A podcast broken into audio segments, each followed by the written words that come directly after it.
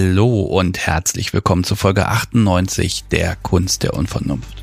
Mein Name ist Sebastian Stix und hier sprechen Menschen über BDSM, was sie erleben, was ihre Motivation ist und ganz schlicht, was sie glücklich macht. Zuerst habe ich heute, liebes Publikum, eine kleine Denksportaufgabe für euch. Zählt im Kopf mal so, ja, so vier Bondage-Künstler auf. Profis am Seil. Wer fällt euch da ein? Die meisten unter euch, die sich jetzt im Bereich Bondage ein bisschen auskennen, bekommen ganz sicher vier Menschen zusammen. Und ja, mit hoher Wahrscheinlichkeit habt ihr nun mindestens drei Männer im Kopf. Vielleicht sogar vier. Und deshalb freue ich mich ganz besonders, dass mich dieses Mal Sari besucht hat. Auf der Terrasse, ihr werdet eine Menge Vogelgezwitscher hören, konnte ich nicht wegkriegen, aber die Folge ist trotzdem toll. Ihr kennt sie als Shibari Sari und für sie ist BDSM Berufung geworden. Dabei hat sie BDSM erst vor ein paar Jahren wirklich entdeckt. Ich finde es ja immer toll, wenn Menschen es schaffen, ihre Leidenschaft nicht durch ja so so schnöde Dinge wie den Job unterbrechen zu müssen. Ob das nun aber Luxus oder Bürde ist, BDSM immer leben und lieben zu können, öffentlich sichtbar an Litwassäulen und auf Plakaten zu sein. Ja, darüber spricht Sari in dieser Folge. Wir sprechen auch ein klein wenig über Workshops und dann schauen wir einmal hinter die Kamera einer Amazon-Produktion. Wie läuft das eigentlich ab? Was müssen Schauspielerinnen und Doubles leisten? Und äh, was zur Hölle sind IntimitätskoordinatorInnen am Set? Die Hälfte der Themen habe ich jetzt noch nicht mal angeschnitten. Ihr merkt jetzt schon, es ist unmöglich, in einer Minute einen Überblick über diese Folge zu geben. Bevor es losgeht, habe ich ausnahmsweise wieder ein bisschen Hausmeisterei. Die neue Webseite ist da. Auf kunstderunvernunft.de ist jetzt alles neu. Und ich zähle jetzt hier auch gar nicht alles auf, was es da Neues gibt. Ihr könnt das einfach ausprobieren und entdecken. Aber allen bisherigen GästInnen der Unvernunft mag ich sagen, macht euch mal ein Konto und dann schaut auf eure Folge. Denn ihr könnt nun Updates und Ergänzungen in eurem eigenen Folgenblock teilen. Das heißt, ihr könnt dem Publikum einfach mal mitteilen, das hat sich getan seit der Aufnahme, die ja zum Teil schon fünf Jahre her ist dann kann ich mich hier bei der nächsten Folge auch sagen, liebes Publikum, schaut mal, da gibt's ganz viele Updates zu lesen und das freut sich ja ganz viele. Jetzt fangen wir aber einfach mal an mit Folge 98 mit Sari.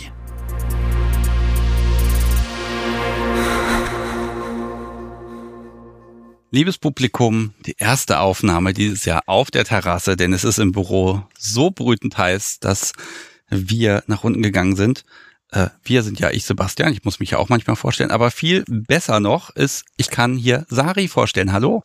Hi, Sebastian. So, man kennt dich als Shibari Sari. Ja, genau, so nennt man mich in der Szene.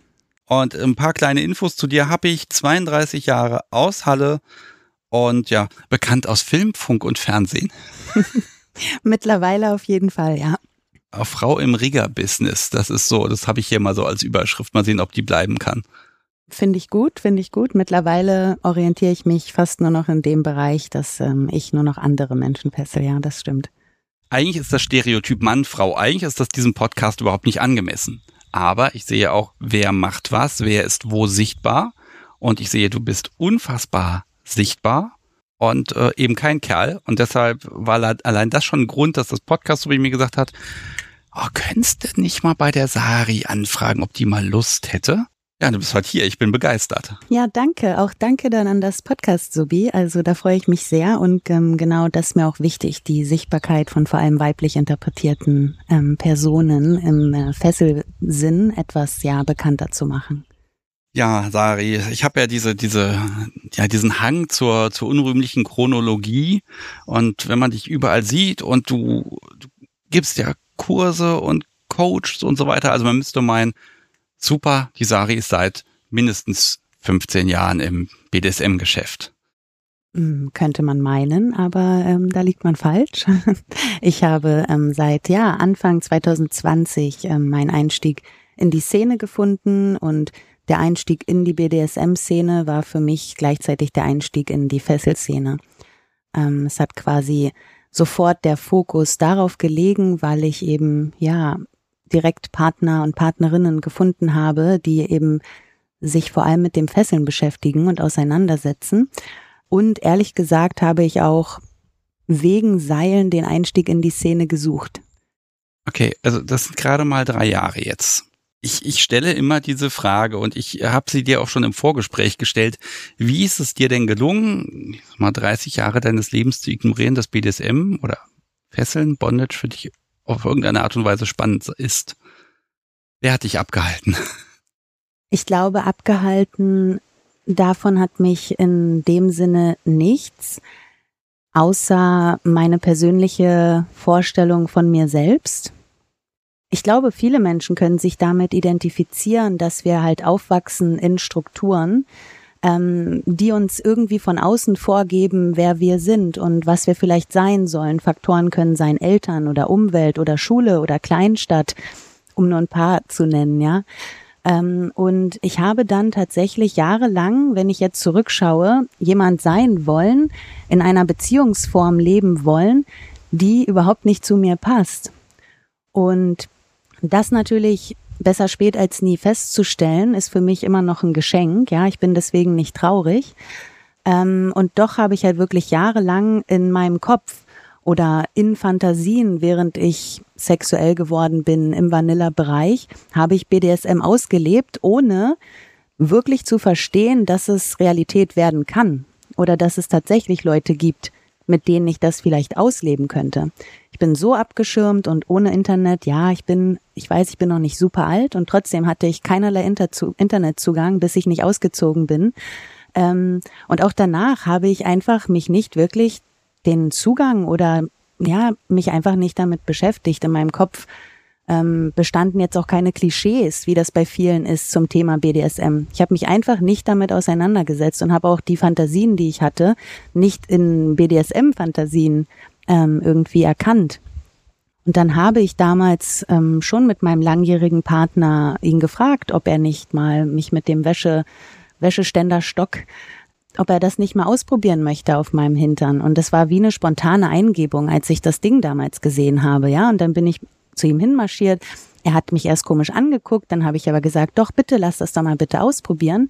Ähm, für mich war das eine tolle Erfahrung, für ihn aber schrecklich, als dann diese Spuren ähm, entstanden sind. Okay, Moment, wie, wie alt warst du da? Ganz mm, grob? Ich glaube so 16, 17. Okay, also, also schon wirklich lange her. Ja. Und du bist hingegangen, hast gesagt, hier, mach mal, genau. damit auf mein Hintern. Genau. Ähm, er hat halt wirklich komisch geguckt. Gleichzeitig waren wir da aber auch, glaube ich, schon vier, fünf Jahre zusammen und wir standen uns wirklich nah. Ähm, und ich habe halt gedacht, lass es doch einfach mal ausprobieren, ja. Ähm, er weiß auch, dass ich halt, wir machen beide oder haben beide viel Extremsport gemacht. Das heißt, wir stehen auch irgendwo auf extreme Reize und Risiken und so weiter. Das heißt, es war jetzt nicht super weit hergeholt, dass ich auch körperlichen intensiven Reiz spüren wollte.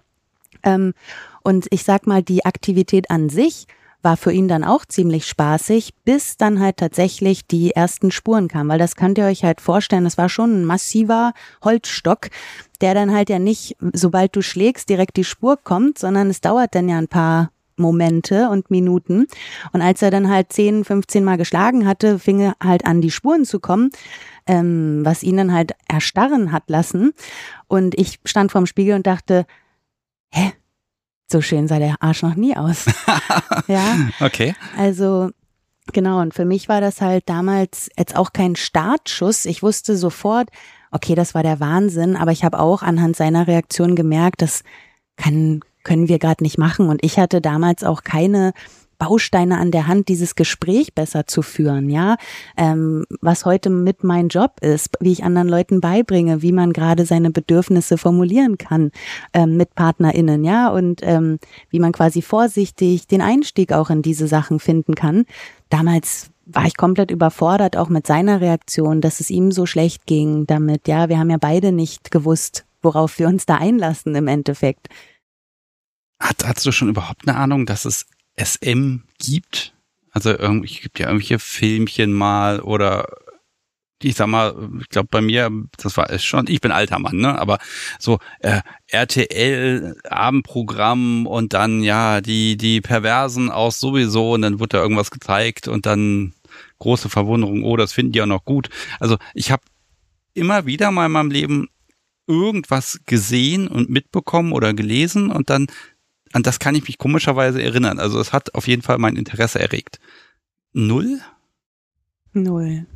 Ich kann okay. mich jedenfalls nicht daran erinnern. vielleicht war es so, aber dann ist da nichts irgendwie hängen geblieben. Mhm. Okay, dann nehmen wir das mal so hin. Aber jetzt hast du ja theoretisch schon mal was probiert und es gut gefunden. Hat also die Moral die nächsten 10, 15 Jahre gewonnen? Nee, gar nicht. Es ist einfach nur, mh, mm, es gab kein wirkliches Bedürfnis in mir. Ähm, ich habe immer noch gedacht, dass ich einfach nicht richtig ticke. Warum kann ich diesem Vanilla-Sex immer nichts abgewinnen? Ich habe mich immer gefragt, Mann, ich liebe doch hier meinen Partner. Wieso fühlt sich das einfach so langweilig an? Ähm, bis ich dann halt immer wieder angefangen habe, das einfach in meinen Fantasien auszuleben, im Solo-Sex oder auch wenn ich mit den Menschen geschlafen habe. Und das hat teilweise so manchmal kurz zu einem schlechten Gewissen gefühlt, geführt. Wie das vielleicht manchmal so ist, wenn man sich besonders dreckig selbst macht und dann hinterher einem ganz kurz so, oh, was habe ich denn jetzt hier schon wieder gemacht? So, ja. so ein Gefühl hatte ich dann eben manchmal auch nach Partnersex. Ähm, was nicht optimal war, aber ich war viel zu weit weg noch zu denken, es könnte einen anderen Weg geben. Ja, ich war da wirklich zu naiv. Dann, wie gesagt, auch keine zufälligen Artikel, Filmchen oder so gesehen dazu. Ich hatte wirklich ganz blauäugig nicht gedacht, dass es die Möglichkeit gibt, das tatsächlich auszuleben. Ja. Gut, gut, naiv ist ja, impliziert ja immer so ein bisschen auch ein bisschen Blödheit oder so, ne? Aber das ist ja gar nicht der Fall, sondern ne, da ist es, es ist irgendwie da im Kopf, aber es hat halt keine, keinen Namen bekommen. Es ist einfach irgendwie, man ist alleine. Voll. Namen gebe ich meinem BDSM auch jetzt nicht, weil ich finde auch, wir sind alle so frei und es kommt auf den Menschen, der uns gegenüber ist, an, auf die Stimmung und auf so viele andere Sachen, ja, was ich in dem Moment bin oder sein möchte. Ähm, deswegen Namen hat das Ganze immer noch nicht. Es, ich weiß halt Gefühle mittlerweile eher, ja, die ich suche und genau, die ich gerne ausleben möchte. Aber Praktiken stehen immer hinten an für mich, was das angeht, ja. Jetzt hast du es ja dann irgendwie doch geschafft. Wie, wie hat BDSM ja dich gefunden? Genau, und dann ähm, sind, wie gesagt, noch super, super viele Jahre so ins Land gegangen. Ich habe ähm, studiert, ich habe eine Ausbildung gemacht, ich war im Ausland. Ähm, und als ich dann wieder zurück war, hm, habe ich, ähm, naja, es ist so ein Mensch, mit dem ich mich jedes Jahr wieder in meiner Heimatstadt zu Weihnachten treffe. Und ähm, dann haben wir da immer zwei, drei Tage eine Affäre. Sehr schön. ähm, genau, und wir wohnen halt beide nicht mehr dort und haben auch so keinen Kontakt. Und jedenfalls dann in dem, äh, an dem Weihnachten 2000, nee, 19, genau, 2019, haben wir uns halt wieder in der Heimatstadt getroffen. Und es war so heiß und nice, dass ich ihn danach auch nochmal in Leipzig besucht habe. Da wohnte er mittlerweile. Und ähm, bei einem weiteren Techtelmechtel in Leipzig habe ich auf einmal so ganz komische Spuren an seinem Arm gesehen. Und ich habe natürlich aus Neugierde gefragt, kannst du mir bitte sagen, was das ist? Und er nimmt mich an die Hand und wir gehen in das andere Zimmer. Er greift unter sein Bett und dann war da ein Gitarrenkasten. Und ich denke mir, okay, was kommt jetzt? Und er macht den auf und ähm, drinnen sind halt ein riesengroßer, verknoteter Haufen Seile. Wenn ich daran jetzt zurückdenke, kriege ich Plack, dass die da so unordentlich lagen, aber egal, auf jeden Fall waren da ganz viele Seile drinnen. Und er hat mich dann so angeguckt, als müsste das mir jetzt die Antwort geben. Hat's aber nicht in dem Moment. Ja, ich habe dann geguckt wie ein Auto wahrscheinlich und gesagt, ja, okay, Seile. Und was macht ihr damit? Und dann hat er gesagt, na ja, ich habe jemanden kennengelernt und wir üben aneinander und wir fesseln uns halt. Und ich saß wieder da und dachte, wie ihr fesselt euch halt. Und ja, das war zum Beispiel ein Mensch, der das gar nicht gut erklären konnte. Und ich habe es überhaupt nicht verstanden. Null. Ich habe es nicht verstanden, dass es in dem Moment darum geht, sich gegenseitig nahe zu sein. Ich habe nicht verstanden, dass sie sich eine tolle Zeit damit machen. Ich habe nicht mal verstanden, dass das in äh, die sexuelle Richtung geht. In dem Moment habe ich das dann so für mich abgespeichert wie, ja, okay, dann ist das vielleicht sowas wie Akro-Yoga, irgendwas, was man halt gemeinsam, wo man halt jemanden braucht, so, ja, ähm, um sich dann irgendwie die Zeit zu vertreiben. Ja, aber mal, mal ehrlich, ich meine, du hast die Fantasien im Kopf. Da werden irgendwelche ausgeliefert, Fessel, irgendwie Fantasien gewesen sein. Und dann hast du jemand, der hat unter dem Bett den Gitarrenkoffer mit den Seilen. Also, ich, ich würde jetzt tatsächlich auf eine, auf eine geistige Fehlleistung einfach an der Stelle für so, so ein Momentsversagen im Kopf einfach schließen, weil ich meine, rückblickend musst du doch zugeben, alle Hinweise zeigen mit roten, großen Pfeilen hier, da, ne, da ist Godot, äh, und sagen, da jetzt, ne? Also, Entschuldigung, äh, aber gut, manchmal ist man einfach blind, ne? Ja, ja, und ähm, also mein Kopf konnte dann an dem Moment natürlich anfangen, gewisse Verknüpfungen herzustellen. Und doch konnte er mir das quasi einfach nicht erklären. Nicht mal, was er darin sucht. Ja, und heute weiß ich, jeder sucht was total individuell ist, wenn man sich fesseln lässt oder auch gefesselt wird äh, oder auch fesselt, so. Ähm, aber damals hat natürlich mein Kopf angefangen, Verknüpfungen zu erstellen, aber es hat einfach überhaupt nicht gereicht, um halt wirklich, und ich meine, das ist ja auch die größte Frage, die ich auch allen Menschen ans Herz lege, die anfangen zu fesseln. Warum? Am Ende habe ich es nicht verstanden, warum die das gemeinsam machen. Und dass es halt, wie gesagt, um irgendwelche körperlichen Empfindungen geht, klar. Ähm, Vielleicht habe ich da eine, eine halbwegs nicht intelligente Frage. Warum? Warum fesselst du? Ja, das ist eine richtig gute Frage. Und ähm, ich habe dieses Warum verändert sich im ganzen Prozess. Ähm, am Anfang dachte ich auch, ich möchte gefesselt werden, um mich jemandem hilflos auszuliefern und meine sexuellen Fantasien zu erfüllen. Ähm, was mittlerweile aber dahinter steckt und warum ich fessel und auch warum ich gefesselt werde. Ähm, ich habe zuerst herausgefunden, warum ich gefesselt werde. Und das war ganz klar, um gesehen zu werden, um gehört zu werden, um geliebt zu werden, um bezeugt zu werden in meinen Gefühlen und in meinem Ausdruck und in dem, wer ich bin. Wir sind alle menschliche Wesen, die Grundbedürfnisse haben und viele, sehr, sehr viele von uns wachsen leider in einer Umgebung auf, in der wir häufig nicht gesehen oder gehört oder nicht geliebt wurden. Wir können das in jedem zwischenmenschlichen Austausch uns geben, aber durch BDSM und vor allem durch Seile kann ich es mir und anderen Leuten so einfach geben wie durch kein anderes Tool, was ich bis dato ähm, kennengelernt habe. Mhm. Okay, ich steig mal. Eigentlich wollte ich damit ja erst später, ne? Aber es, es geht ja nicht anders. Ähm, also Bondage ist ein Werkzeug, Bondage ist ein Tool, um etwas auszudrücken. Nähe, Distanz, Liebe, um Gefühle zu vermitteln, äh, Scham, Aufmerksamkeit, Schmerz. Man kann alles im Prinzip damit kombinieren. Das heißt, Seile gehören immer für dich zwingend dazu, wenn es um BDSM geht. Brauchst du dieses Tool oder ist es halt besonders einfach für dich? Ich brauche das nicht. Wie du gerade gesagt hast, es ist ähm, besonders einfach für mich. Okay, Jetzt hast du den Geigenkastenmensch mit den Seilen. Das Gehirn hat jetzt endgültig alle Informationen beisammen und das Denken kann anfangen. Genau, und dann habe ich angefangen zu denken. Ähm, und na klar, google ich dann Sachen. Dann kam ich, glaube ich, als allererstes auf die alten Bilder von John Willy. Ähm, das ist ja sehr Western Bondage Style. Was ich sehr interessant fand, ähm, ich kam dann auch schnell zu ein paar japanischen Größen, die seit Jahrzehnten diese Fotografie betreiben, was ich dann erfahren habe, hat mich auch erstaunt. Ähm, genau, und dann ist mir aber ganz doll bewusst geworden, dass mein Körper das so nicht verstehen wird. Wenn ich mit jemandem rede, der davon nicht wirklich Ahnung hat, oder wenn ich mir nur im Internet irgendwas angucke. Und dann, ähm, genau, habe ich mich damals ähm, auf einer ja, Internetplattform angemeldet zum Kinky Dating. Und der erste Mensch, der mich dort angeschrieben hat nach zwei Tagen, war damals ähm, Sascha oder Vagabond, auch bekannt in der Szene. Ja, kennt man hier auch im Podcast. Ich glaube, Live-Folge Nummer eins oder zwei, irgendwie ganz am Anfang war das.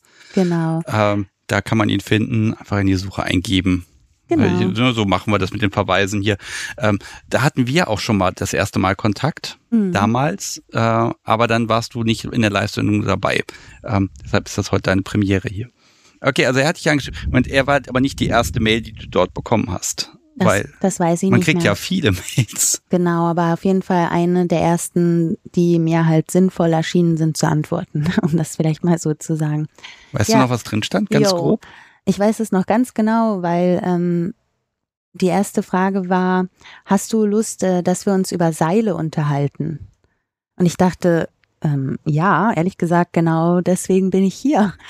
Ähm, und ich sag mal, was mir damals jetzt auch nicht schwer fiel und heute auch nicht, ist halt ein ganz bisschen anhand der Informationen auf Profilen ähm, oder halt auch, ähm, naja, aufgrund ich sag mal, der Ästhetik der Bilder, die Personen dort ähm, zeigen, kann ich sehr gut ein bisschen einschätzen, ähm, mit wem es sich da für mich gelohnt hat, sich auszutauschen oder nicht, ja.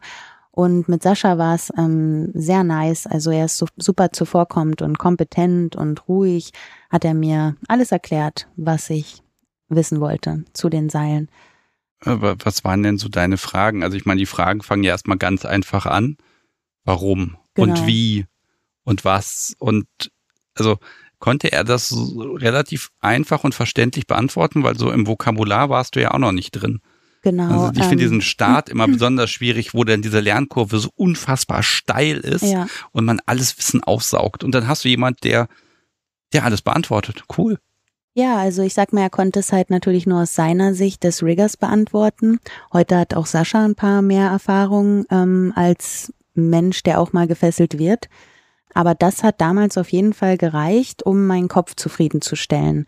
Ähm, weil, wie ich vorhin schon kurz probiert habe zu erklären, dieses Verständnis oder dein eigenes persönliches Warum, es entwickelt sich immer weiter und das ist super fluide. Ja, aber für den Moment damals hat es quasi meinen Kopf befriedigt. Ähm, und dann habe ich aber sofort gemerkt, dass mein Körper halt jetzt 100 Millionen Fragen gestellt hat. Ja, weil das ja immer noch mal was anderes, dir erklärt zu bekommen, wie du, was weiß ich, eine Mauer hochziehst oder dann die tatsächliche Erfahrung, wo du dann merkst, was sind jetzt doch vielleicht noch ganz andere Risiken oder ähm, was geht eigentlich viel leichter, als ich mir vorgestellt habe oder was auch immer, ja. Ähm, genau, und dann habe ich ihm das halt erzählt, dass mein Kopf und mein Körper jetzt ihm soweit vertrauen, ob er meinem Körper das auch zeigen würde. Ja, und dann ging das alles super schnell. Ähm, wir haben fast jeden Tag gefesselt, über Monate. Ähm, und dann kam der Lockdown. Ich glaube, drei Wochen nachdem wir uns kennengelernt haben. Das kann natürlich richtig blöd sein oder war es gut, weil ihr habt Zeit? Also ich, ne, tut mir leid für jeden, der eine schlimme Zeit hatte während des Corona-Lockdowns. Für uns war es das Beste, was uns passieren konnte. Ja. Also ich, ich habe ihn auch damals und also oder euch dann auch relativ schnell, ne, bei Instagram ging das ja los, äh, verfolgt. Ne? Also da waren irgendwelche Livestreams und Bilder noch und nöcher und Ideen und da haben sich Dinge entwickelt. Also so ein bisschen konnte man dabei zusehen, wie Ideen entstehen und umgesetzt werden. Ja. Und äh, das ist, glaube ich, ohne Lockdown, das ist ja auch zeitaufwendig alles gar nicht, wäre wär nicht möglich gewesen. Also ihr habt es genutzt, um eine Marke aufzubauen. Ja, genau das. Also wir haben uns halt wirklich die Zeit genutzt, um uns kennenzulernen, uns weiterzuentwickeln, gemeinsam, einzeln ähm, Workshops zu besuchen und dann habe ich halt natürlich durch diesen schnellen Einstieg in die Szene auch angefangen, mit Leuten aus der Szene zu sprechen ähm, und natürlich auch über meinen Einstieg in die Szene berichtet, habe natürlich auch wiederum erfahren, wie waren die Einstiege von anderen Leuten in die Szene und habe ganz schnell gemerkt, hey wow, entweder ich hatte hier gerade super Glück und das läuft sonst nicht so, oder ich rede hier gerade zufällig nur mit Leuten, die teilweise die schlimmsten Erfahrungen gemacht haben. Und das waren wirklich Dinge, da haben sich mir, also ich, ich habe ganz da Angst bekommen auch. Ähm, ich vertraue meinem Bauchgefühl. Auch bis heute habe ich noch keine schlechte Erfahrung im BDSM gemacht, ähm, weil das Allerwichtigste ist, niemals zu zweifeln in keiner Situation. Ähm, und das halt auch nicht mit wildfremden Leuten zu machen, meiner Meinung nach persönlich. Ich verstehe, dass es der Kick ist bei vielen, genau das zu tun. genau das ist aber ein Risiko, was ich für mich persönlich halt nicht eingehe weshalb mir und uns damals dann ganz, ganz schnell bewusst geworden ist, hey, wollen wir nicht versuchen, vielleicht Beginnern, die auch in diese Szene einsteigen, diesen Einstieg ein bisschen zu vereinfachen und eventuell ein paar, ich sag mal wenigstens Gedankenspiele mit an die Hand zu geben, die man sich über sich selbst und über die andere Person erstmal kurz bewusst werden sollte, bevor man tatsächlich in diesen intensiven Austausch geht, ja wir haben einfach damals gemerkt, dass man ja gar nicht wirklich seine Zustimmung geben kann über etwas, das man ja gar nicht wirklich versteht. Noch nicht. Du ja dann auch nicht, ne? Also, das, wobei, vielleicht darf ich da mal einhaken. Also, ich, ich sehe so zwei Dinge. Wenn man am Anfang ist, dann will man ja Dinge ausprobieren. Und dann habe ich das Gefühl, also gerade in dieser Sturm- und Drangphase, man will Dinge ausprobieren. Man sucht also gar nicht unbedingt einen Menschen, mit dem man etwas gemeinsam macht, sondern man will jetzt erstmal diese Praktiken erleben, die so aufregend im Kopf sind. Und ich habe manchmal das Gefühl, dass man es da echt ein bisschen überstürzt, weil, oh, da ist eine Person, die bietet mir Erlebnis XY. Ich sag jetzt mal ja, weil ich will das ja unbedingt ausprobieren. Und das ist vielleicht dadurch, ja, dass man dadurch weniger auf die Menschen schaut, mit denen man etwas macht. Kann das sein? Da gebe ich dir so sehr recht. Ähm und um das jetzt vielleicht auch direkt nochmal ganz kurz, ganz deutlich rauszustellen, am Ende ist es scheißegal, welche Praktik ihr mit welcher Person macht. Es geht um das Gefühl, was ihr dadurch erhaltet.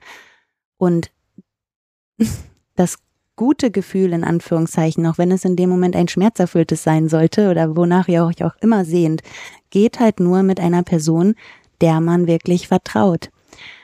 Geht etwas schief mit einer Person, die man nicht kennt oder nicht vertraut, ist es super leicht hinterher zu denken, hm, vielleicht wollte die Person mir ja auch was Böses oder ich, sie hat mich nicht ernst genommen oder mich nicht als wichtig genug genommen oder wir kannten uns nicht und sie konnte meine Zeichen nicht lesen. Passiert etwas mit einer Person, die ich liebe, der ich vertraue, zu der ich eine innige freundschaftliche Beziehung habe, ist man eher gewillt danach zu sagen, hey, was ist passiert? Du bist mir wichtig, lass uns bitte schauen, wie das beim nächsten Mal anders laufen kann. Und ganz häufig habe ich halt tatsächlich gesehen, dass gerade in den Konstellationen Menschen kennen sich nicht, etwas geht schief, in Anführungszeichen, was auch immer das dann ist, ja, da gibt es viele Sachen. Ähm, und wenn dann hinterher nicht das Bedürfnis besteht, weiterhin sich zu begegnen, weil man kann ja einfach auch wieder die nächste wildfremde Person dann nehmen, ja, dann ist es halt häufig, dass man da einen echten Loch stürzen kann und gerade ähm, als die empfangende Person im BDSM. Ja, also ich finde es auch als, als Top wirklich schwierig, mit Personen zu spielen, die ich gar nicht kenne. Ich mag auch, also vielleicht so ein bisschen wie du, gegen diese Ungeduld am Anfang so ein bisschen anreden, nehmt euch um Himmels Willen Zeit. Ja. Äh, ihr habt die. Ne? Also in der Regel haben die Menschen noch 30, 40 Jahre vor sich, in der sie den ganzen perversen Kram machen können. Dann muss das nicht unbedingt heute sein. Auf der anderen Seite ist es natürlich auch geil, wenn man eine Gelegenheit hat und dann packt man zu. Ne? Das verstehe ich auf jeden Fall auch. Und zumindest in diesem Rahmen, wenn man sich nicht kennt, sollte man sich halt trotzdem bewusst sein, ähm, welche Faktoren brauche ich für mich persönlich, um mich wirklich trotzdem fallen lassen zu können und um halt auch zu vertrauen. Von mir aus nur bis zu einem gewissen Maß, ja, weil ich die Person ja nicht kenne. Ja, also super wichtig ist es zumindest auf sein Bauchgefühl zu hören. Ähm, das habe ich auch gelernt, weil auch ganz viele negative Erfahrungen gehen einher mit, oh ja, eigentlich hätte ich vorher schon was sagen wollen oder ähm, ich habe das und das eigentlich selber nicht ordentlich kommuniziert. Dann hofft man immer, dass ähm, Leute einem irgendwas von den Augen ablesen können oder ins Gehirn reingucken können und das nun mal nicht möglich. Und wenn dann hinterher nicht die Kommunikationsbereitschaft bei beiden da ist, das miteinander zu klären, ja, dann wird wie ganz oft auch gesehen in der Szene das mit allen anderen Leuten geklärt, ähm, aber nicht mit der Person, die es eigentlich betrifft. Und auch das ist wirklich schrecklich, was da abgeht. Und auch da kann ich verstehen, wie du auch gerade gesagt hast, ich fessel auch niemanden mehr, den ich nicht kenne. Ja, es ist in einem beruflichen Kontext natürlich was anderes. Da fessel ich aber eben auch auf einem ganz anderen Level als ich privat fesseln würde oder was mich persönlich antörnt, ja, ähm, weil, wie gerade beschrieben, ich kenne die Leute nicht. keine Ahnung, was die im Nachhinein über mich erzählen oder nicht. Und deswegen mache ich so viel wie nötig, so wenig wie möglich. Okay, Ganz aber da, da, da habe ich vielleicht mal jetzt einen Einblick von der anderen Seite. Ich habe mal, das ist ein paar Monate her, hat mir auch eine Person gesagt, ja, auf so einem Workshop, da hat die Sari mich dann auch mal als Bunny äh, zur Demonstration mit mir da was gemacht. Und dann habe ich schon so gemerkt, uh, ähm, für die Person ist das ein großes Ereignis mit Impact über Wochen und Monate. Ist dir das bewusst? Ja.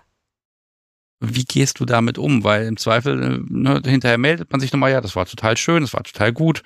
Dann antwortet man darauf auch. Aber also da musst du ja dann auch deinen Bereich, deine Grenzen setzen. Entschuldigung, liebes Publikum, dass wir jetzt gerade völlig von A nach B springen, aber es ist mir einfach wichtig. Also wie grenzt du dich dann auch dann davon ab, dass eine Person das möglicherweise als sehr viel größeres Ding betrachtet, als es vielleicht auch ist oder in deinen Augen ist? Ganz normal, indem ich in dem Moment, wo es passiert, genau sage, was jetzt passiert, warum es jetzt passiert und indem ich danach mit der Person einchecke, um falls dann irgendwelche Erwartungen oder Bedürfnisse dann kommen, auch, weiß ich nicht, ganz normal zu kommunizieren. Das war im Workshop-Rahmen. Privat sieht es bei mir ganz anders aus. Also das ist kein Problem. Da kann ich mich sehr gut abgrenzen und ich sag mal, dass es für die Leute einen großen Einfluss hat vielleicht oder auch etwas eröffnet. Deswegen mache ich das, was ich möchte. Dass ich aber dann am Ende nicht die Tür bin, durch die sie durchgehen, das muss auch jedem klar sein. Lass mich noch mal ein bisschen zurückspulen. Ihr habt euch getroffen. Und äh, ich, ich frage immer nach diesen ersten Malen. Also, du bist hingefahren, er packt die Seile aus und irgendwann berührt so ein Seil mal deine Haut. Also mir ist so ein bisschen wichtig, wie hat dein Körper reagiert? Was hat dein Geist damit gemacht? Wie weißt du noch, wie sich das in dem Moment angefühlt hat und auch hinterher? Also, weil das ist ja nochmal die ganzen Fantasien und Ideen und Informationen, das ist erstmal nur Wissen. Und plötzlich wird es wahr und fühlbar und begreifbar und anfassbar und all das. Gibt es da nochmal so, so einen Funke, den du weißt? Mhm die Fantasien, wenn wir jetzt darüber sprechen, dass sie, ich sag mal, etwas darüber beinhalten, dass mein Körper ähm, sich nicht mehr bewegen kann und jemand oder Leute mit meinem Körper Dinge machen können. So, wenn ich jetzt an diese Fantasie denke, die auch nach wie vor sehr erregend ist für mich, hänge ich da jetzt nicht aufgehängt in einem Raum. Das heißt, die Art, was Seile und Shibari dann wirklich mit meinem Körper gemacht haben, ähm, ist weit davon weg, wie in meinem Kopf, ich sage ich mal, in dreckigen Fantasien Seile zum Einsatz kommen lasse. Das, das klingt fast nach einer Enttäuschung. Gar nicht. Es war so viel mehr. Ähm, dieses tatsächlich dann diese Seile an mir zu spüren und zu merken, wie die Schwerkraft für oder gegen, wie du möchtest, arbeitet, das hat so eine neuen Räume aufgemacht in mir. Die Art, wie Sascha dabei mit mir umgegangen ist, hat ganz neue Räume des Vertrauens, des jemand sieht mich gerade wirklich aufgemacht. Die Art meiner Erregung habe ich im ersten Moment dabei schon als sexuell empfunden. Wollte ich aber in dem Moment sexuelle Handlung machen? Auf keinen Fall, weil das ging so viel tiefer als ich sag mal dieses schnöde sexuelle Verlangen, womit ich das bis dato halt wirklich kombiniert habe. Ähm, ich war noch nie so erregt wie in diesem Moment und trotzdem wollte ich auf gar keinen Fall, dass da irgendwelche, ja, Penis in Vulva-Handlungen in dem Moment passieren dass ich ihm in dem Moment so ausgeliefert war und gleichzeitig spüren konnte, das ist der vertrauenvollste Rahmen, in dem ich mich hier gerade bewege mit einer Person. Das war das, was in dem Moment hat, ja, mich wachsen lassen. Und ich sag mal, auch nach dieser allerersten Erfahrung hat mein Kopf wieder gar nichts verstanden, ja, wo ich vorher dachte, okay, okay, mein Kopf hat das verstanden, da begann es erst wieder ganz neue Fragen aufzumachen, wo er mein Körper dann weiter vor war. Der nächste Morgen. Ich finde den immer spannend, wenn man sich so, man wacht auf, dann ist ja dieser Moment, wo, wo erstmal keine Sorgen und keine Gedanken da sind. Man stellt nur fest, ach, ich werde gerade wach und dann realisiert man, ich bin hier, mir tut das weh, ich habe da vielleicht irgendwelche Rope Marks und all solche Dinge. Äh, und dann fängt man, dann kommt ja relativ schnell dieser Moment, wo das, wo der Tag von gestern dann ins Gehirn rein sackt, sage ich mal. Ich war der nächste Morgen. Ja, ich habe gewusst, dass ich gefunden habe, wer ich bin. Ja, es ist schwierig zu beschreiben, aber es war im ersten Moment bereits so groß in mir, dass ich wusste, oh mein Gott, was habe ich denn hier für ein tolles Werkzeug gefunden?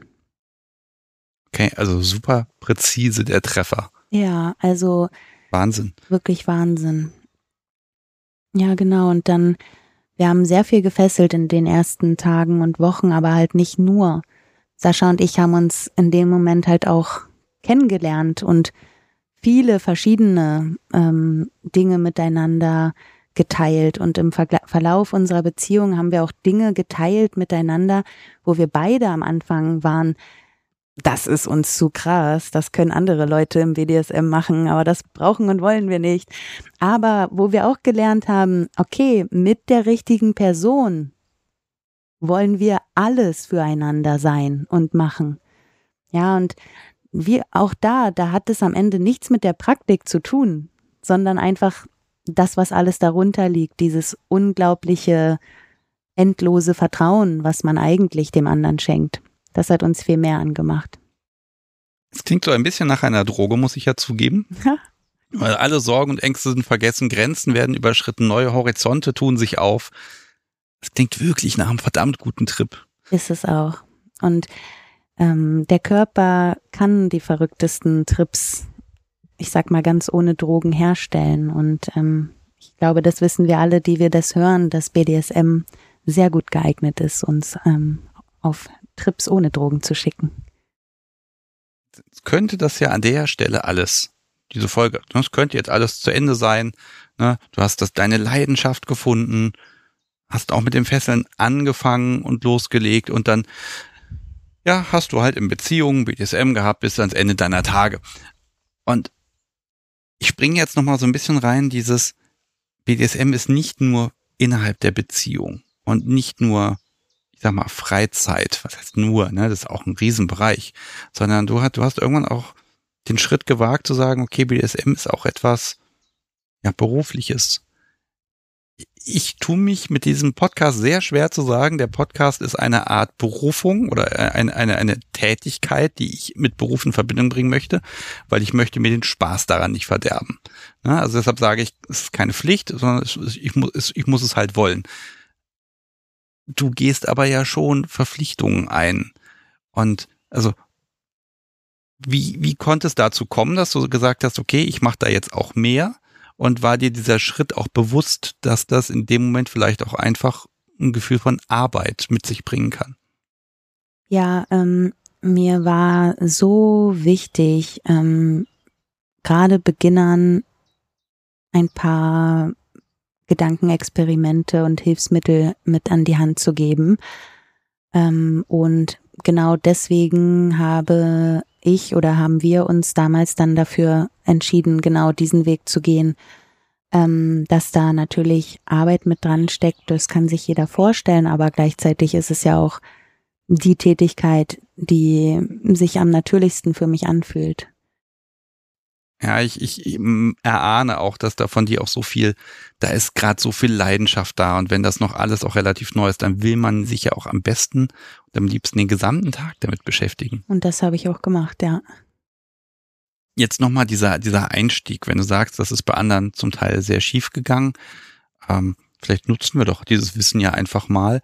Was sind so, vielleicht grob zusammengefasst, was sind so ein paar Dinge, die du jetzt noch nicht erwähnt hast, die man Einsteigern, die Interesse haben, mit auf den Weg gehen kann, wie sie, was die Wahrscheinlichkeit auf einen guten Start erhöht. Mhm. Also die Wahrscheinlichkeit auf einen guten Start erhöht halt tatsächlich, indem man, ich sag mal, über Menschen etwas Bescheid weiß, mit denen man etwas machen möchte. Weiß man nichts über die, kann man immer auch andere Leute aus der Szene fragen, was die vielleicht für Erfahrungen gemacht haben.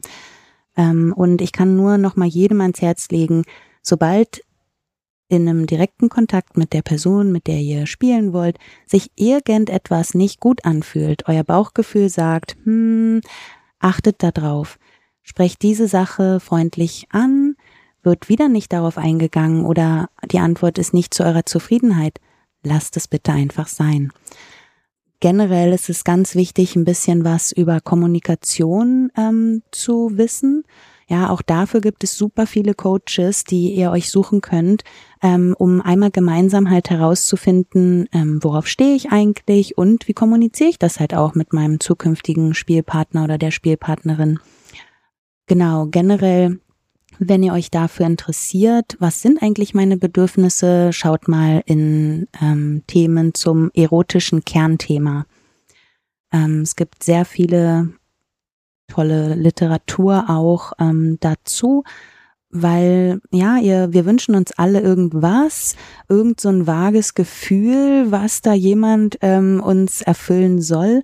Wenn wir aber halt erstmal uns selbst klar sind, was ist das eigentlich für ein Gefühl, sind wir natürlich auch besser in der Lage, das zu kommunizieren. Ähm, genau, und generell kann, wie Sebastian vorhin auch schon mal gesagt hat, ist, langsam anzufangen, Baby Steps und dann sich halt einfach zu steigern, ja, indem so lernen wir, so können wir halt auch, ich sag mal, eher ein bisschen risikoärmer Fehler machen, als wenn wir halt gleich in die Vollen gehen und überhaupt keine Ahnung haben, was wir da eigentlich tun. Ja, und Fehler gehören einfach auch dazu, weil, also ich werde das in einer zukünftigen Folge gesagt haben, dass BDSM immer auch mit dem Eingehen von Risiken zusammenhängt und äh, ich kann die zwar minimieren, aber ich werde sie nicht los. Die Frage ist also, wie gehe ich damit um, wenn ja das Risiko eben mal wirklich zu, ein, zu einer riskanten Situation führt. Ne? Das, diese Gedanken kann man sich aber vorher machen. Ja. Jetzt habe ich nochmal eine andere Frage an dich, weil ich, ich habe neulich eine E-Mail bekommen und die, die fand ich eigentlich total schön und wichtig. Da war nämlich eine Person, die sagte, ja, also ich interessiere mich total dafür und ich habe auch schon ganz viel gelesen und ich höre auch den Podcast, vielen Dank übrigens. Ähm, aber ich weiß nicht, wer ich bin. Ich weiß nicht, ob ich Dom bin oder ob ich eher Sadist bin oder dies oder jenes. Und solange ich das nicht klar habe, mag ich mich da jetzt auch nicht so richtig rantrauen. Und ich habe dazu eine Antwort geschrieben. Die Person wird sich da jetzt auch erkennen wahrscheinlich. Ähm, aber das, das fand ich sehr spannend, dieses, ich muss erstmal wissen, wer ich bin und was meine Neigung ist, bevor ich anfange, mich auszutauschen und auszuprobieren da dachte ich mir so, es ist eigentlich ja andersrum. Wer du bist, das wirst du erst feststellen, wenn du probierst. Aber wie siehst du das? Muss ich das vorher erstmal rauskriegen? Ich glaube, es ist ganz normal, dass jeder so eine hm, Vorstellung, wenn auch eine vage Vorstellung über sich selbst hat. Manche haben eine krasse, feste Schublade über sich selbst. Das gibt es auch. Muss ja nicht stimmen. Genau, ja, weil ähm, ich bin auch wie du der Meinung, wir können nicht jetzt gerade wissen, wir, ich kann jetzt gerade wissen, wer bin ich in diesem Moment mit dir, in dieser Situation. Was ist dabei meine Rolle? Was ist dabei deine Rolle? Ähm, in, wenn ich jetzt hier mit dem Podcast Subi sitzen würde, wüsste ich das ja schon wieder nicht. Wie ist da unsere Dynamik? Ja, dabei würde ich mich dann in dem Moment erfahren. Ähm, deswegen wäre auch meine Antwort gewesen, wir können uns nur in Momenten und im Austausch mit anderen erfahren. Wir können uns, wenn wir alleine in unserem Stübchen sitzen, ganz viele Dinge vorstellen in unserem Kopf, die garantiert niemals zur Realität werden, werden würden und sich im Zweifel auch noch ganz anders anfühlen würden in der Realität. Ähm, und deswegen finde ich, hast du das einen tollen Tipp gegeben. Geht raus, haltet wieder ja gewisse Zweifel klein, habt ein gutes Bauchgefühl und dann habt keine Scheu euch zu erfahren, ja, weil wir sind alles und wir haben alle, alle Anteile in uns. Ob wir die ausleben, entscheidet natürlich jeder selbst und das ist auch ganz frei ähm, euch überlassen. Aber ich möchte euch gerne sagen, dass ihr mit verschiedenen Menschen in verschiedenen Situationen entweder Sadist oder Masochist sein könnt. Ja, ähm, ich fessel und ich werde zum Beispiel auch gefesselt und ich bin die größte Sadistin und ich bin aber auch die größte Masochistin in einer anderen Dynamik mit anderen Menschen. Also solange ihr euch da keine Grenzen aufsetzt, wer sollte das denn sonst tun? Und deswegen ich lade immer Menschen ein, ähm, so frei wie möglich, ohne Schubladen zu leben. Ja, also Miri zum Beispiel, das ist eine der letzten Folgen, äh, die rausgekommen ist, die ist auf einen Stammtisch gegangen in Schweden und da war natürlich auch die erste Frage, ähm, was, was bist du? Ne? Bist du, ich untergeben war, glaube ich, ander, ich habe das die Vokabel vergessen, verdammt. Ähm, ne, aber äh, das ist auch so die erste Frage, was bist du, wie positionierst du dich? Und diese Frage ist total verständlich innerhalb der Community. Und ich glaube, die muss man nicht beantworten. Eine völlig valide Antwort ist, ich weiß es nicht. Ich bin hier, um das rauszufinden. Ja. Äh, und die Menschen, die ab dem ersten Tag, wenn sie durch die Tür kommen, genau wissen, ich bin genau das, ich mag das, und haben ihre Liste und alles ist schon fertig. Die haben auch schon ihre Tabus auf, alles komplett ist gefestigt, ohne eine Erfahrung zu haben. Also ich kann von mir selber sagen, das dauert drei Monate spielen und dann ist davon nichts, aber auch gar nichts mehr übrig. Und das ist total schön, ehrlich gesagt, ja. ne? wie man über sich selber auch was lernt. Total. Und ich habe halt auch mittlerweile selber erleben dürfen, weil es ist halt oft so, dass ähm, was wir viel sehen, das herrscht auch in den Köpfen der Menschen vor als Bedürfnisse. Und ich durfte selbst erleben, nachdem ich gefesselt habe, ähm, bei öffentlichen Veranstaltungen oder Performances oder auch im privaten Rahmen mit Menschen, sind danach super häufig, ich sag mal, die, die strengsten Rigger zu mir gekommen und haben gesagt, würdest du mich bitte fesseln? Ähm, jetzt gerade habe ich zum ersten Mal gesehen, als du den Mann gefesselt hast, ich könnte das ja auch sein. Ja, und das tut mir manchmal fast ein bisschen leid, weil anscheinend brauchen wir tatsächlich Bilder, damit wir uns trauen, das uns auch selbst damit, ja, irgendwie zu identifizieren oder diesen Sehnsuchtsbereich überhaupt entstehen zu lassen in uns, ja. Und deswegen, ja, ich finde es am wunderschönsten, wie die Menschen, die von sich selbst behauptet haben, die strengsten Doms zu sein, wenn sie dann in einem Rahmen mit einem Menschen sind, dem sie dann auf einmal vertrauen, schmelzen sie dahin wie flüssige Butter. Und das geht auch wie mit einem Fingerschnips, ja. Es kommt tatsächlich wirklich nur darauf an, mit wem, in was für einer Konstellation, ja, und wie wie sehr man einfach vertrauen kann auch in dem Moment. Ja, aber das zerstört doch das, das geheiligte Bild von der Person. Also gerade Tops, Geschlechterrolle völlig egal. Die bauen natürlich, das gehört auch ein bisschen dazu, so einen gewissen Ruf auf. Ne? Also ist so und so drauf und streng und unnachgiebig und ich weiß nicht was. Und Jetzt kann man doch daran nichts machen. Das, ne, also das ist so wie auf einer Party. Ich verhaue das Podcast-Subi und das Podcast-Subi hat so viel Spaß dabei und ich merke auch, ja, das wird auch nichts mehr anderes als viel Spaß. Und dann, dann kommt irgendwer daher und sagt, das kannst du aber nicht gefallen lassen von ihr, dass die jetzt hier Spaß hat. Doch, kann ich. Natürlich kann ich das. Und ja, ich kann natürlich jetzt was kaputt machen und so, aber grundsätzlich haben wir einfach Spaß. Ne, aber da merke ich dann schon, dass dieses das Bild, was die Leute haben und auch die Erwartungshaltung des Drumherum, also öffentliches Spielen eben beim öffentlichen Spielen, äh, dass die in dem Moment zerbröselt. Und da bin ich mir nicht sicher, äh, ist das ein Problem oder kann es einem einfach mal egal sein? Also ich mache nichts lieber, ähm, ich mache nichts lieber, außer mir sagen zu lassen, als du vorhin hier reingekommen bist und ich gesehen habe, wie süß und lieb du bist und was ich gesehen habe, was du jetzt gemacht hast mit der Person, das sind ja die größten Unterschiede, die ich mir hätte vorstellen können. Ich mache nichts lieber, außer ähm, irgendwelche langweiligen Vorurteile aufzubrechen. Also ich sehe sehr gerne süß und lieb aus und lass mir hinterher sagen, ich bin die schlimmste Sadistin, die sie je gesehen haben beim Fesseln oder so. Ähm, deswegen, ich finde das langweilig und ich freue mich eher, wenn Leute äh, mich falsch einschätzen, ja. So, jetzt kommt ja ein kleines Lüftchen auf. Das ist mal ein guter Moment, das Thema zu wechseln. Sari, der Haken ist ja, du hast ja nun mal mit Medien zu tun und gibst auf Workshops, erzählst du auch über deine Anfänge. Man hat schon so ein bisschen gemerkt, das hast du jetzt hier nicht zum ersten Mal erzählt und wahrscheinlich auch nicht zum hundertsten Mal, sondern wahrscheinlich erst zum fünfhundertsten Mal. Reden wir doch mal über ein bisschen was, was du hoffentlich nicht zu oft erzählst. Also dein Gesicht sieht man. Wo, wo, wo sieht man überhaupt dein Gesicht? Also wenn ich durchs Netz klicke, durch kinky Seiten oder wo finde ich Sari überall? Also ich sag mal, ja, meine größte Präsenz und auch meine persönlichste Geschichten, die ich teile, hm, findet man auf Instagram. Ähm, ich habe dort zwei verschiedene Accounts. Ähm, ja, einfach weil durch Vorurteile und Bilder im Kopf Menschen manchmal Probleme haben, ähm, wirklich zu verstehen, dass ich Riggerin bin und Bottom bin. Deswegen habe ich mich vor einiger Zeit mal entschlossen, diese beiden ähm, Accounts einfach ein bisschen auseinanderzuhalten. Ähm, genau, und ansonsten ähm, arbeite ich viel mit dem Joy Club zusammen. Ähm, vor einiger Zeit habe ich mit denen auch eine große Kampagne gemacht, die hieß äh, Lebe deine Lust, in der es halt tatsächlich darum ging zu erzählen, ähm, was hat sich denn bei dir und in deinem Leben mit dem Einstieg in den Joy Club verändert? Und naja, bei mir hat sich alles verändert, ja, wie wir heute auch schon drüber geredet haben. Ich, ich verlinke mal den, die Seite über dich, die kann man auch ohne Registrierung dort sehen. Da erzählst du in so einem Interview ein bisschen was über deinen Einstieg. Eventuell ein paar kleine Parallelen zu der Folge hier, aber da, da sieht man dich auch, wie du, wie du das so schön beschreibst und deine Mimik dazu. Das ist auch mal schön.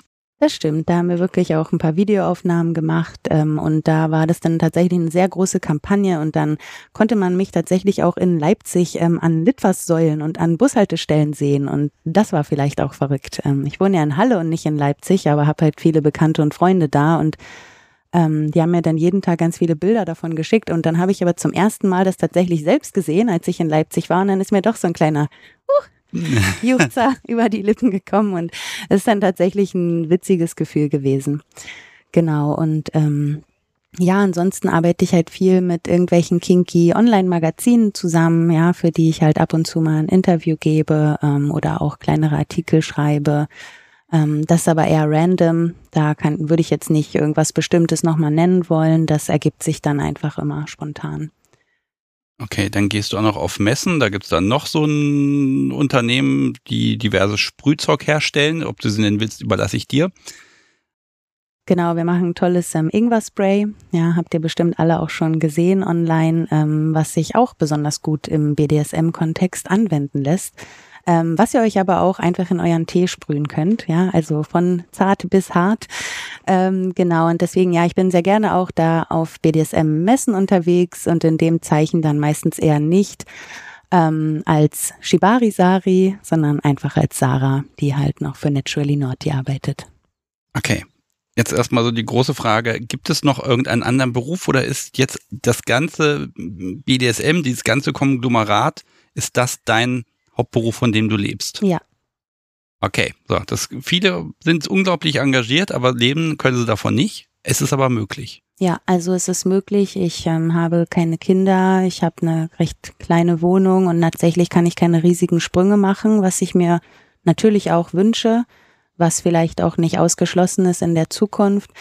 Ähm, aber ich sag mal, ich komme tatsächlich sehr gut hin und ich hab, mache halt tatsächlich auch noch den ganzen Tag das, was mir am meisten Spaß macht. Und ähm, ich persönlich kann sehr gut Abstriche machen, wenn es darum geht, ähm, mehr Zeit für mich und das, was ich liebe, zu haben, anstelle von 5000 Euro im Monat zu verdienen, ja.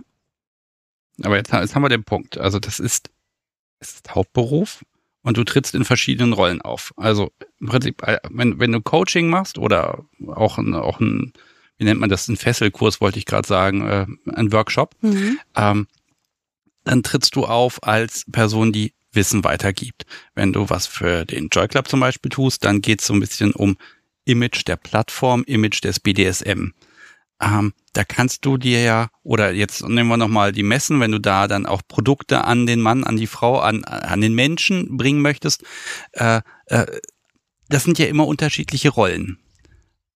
Wie viel ist denn jeweils von dir dann noch sichtbar und inwieweit musst du aber auch den, den Interessen des Auftraggebers ja entsprechen. Und wenn die sagen, na ja, wir hätten dich jetzt gern nicht als dieser Distin, das bitte mal unter den Teppich kehren. Also inwieweit werden dir Vorgaben gemacht und inwieweit musst du ein Bild von dir präsentieren, was vielleicht auch noch dir entspricht, aber was eben auch nicht alle Seiten zeigt. Also wie weit musst du dich verbiegen? Ich denke nicht, dass ich mich verbiege, ähm, habe das auch noch nie gefühlt nach irgendeiner Kooperation oder irgendeiner Zusammenarbeit.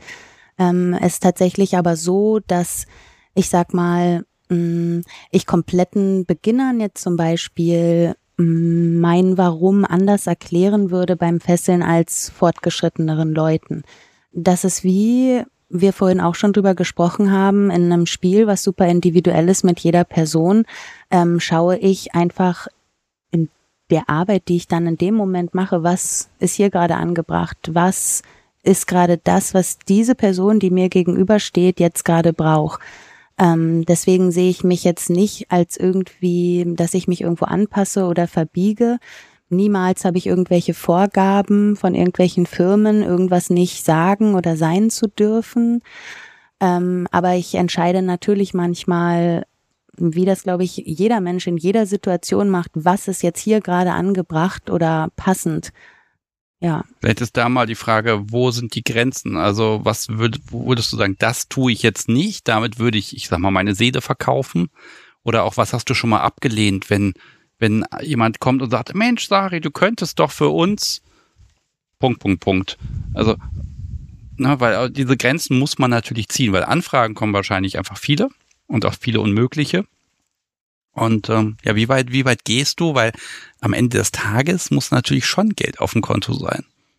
Genau, also ich sag mal, wenn jetzt jemand ähm, von mir gefesselt werden möchte und davon ausgeht, dass ich einfach nur, nur weil diese Person mich online kennt und einschätzen kann, denkt, dass ich ähm, genauso viel Lust habe, jetzt diese Person zu fesseln, dann erkläre erklär ich denen halt meine Tarife und Preise für eine private Session. Ähm, ich habe dabei jetzt auch kein Problem, mich dann halt in dem Moment da klar abzugrenzen. Ähm, und was ich ablehne, ist häufig ähm, auf den großen Messen als Riggerin aufzutreten. Okay, warum lehnst du das ab? Das ist ein Raum, wo auch viele Menschen zusehen, wo du viele Menschen inspirieren und erreichen kannst. Genau, ähm, es ist halt aber tatsächlich so, dass es gibt in der Szene mh, hm, verschiedene Gruppen und Bereiche, Altersklassen, Interessengebiete. Ähm, allein in der Fesselszene ist es riesengroß. Das ist die Szene, in der ich mich am meisten bewege. Ähm, genau, und es gibt halt natürlich immer Menschen, die verfolgen bestimmte Ansätze. Ich verfolge vielleicht entgegengesetzte Ansätze. Ähm, und dann halt auf so einer großen Veranstaltung mit allen Menschen, die dort präsentieren, in einen Topf geworfen zu werden, dabei würde ich mich fühlen, als würde ich meine Seele verkaufen. Klingt, ja. als würdest du dich von den anderen distanzieren wollen. Ja, nicht von allen, aber von sehr vielen, ja. Okay. Also da, da geht es auch wirklich um, um Moral und Überzeugung. Ne? Also nochmal da die Frage, wie weit kann man sich das auch leisten, wenn man sagt, ich mache das zum Beruf?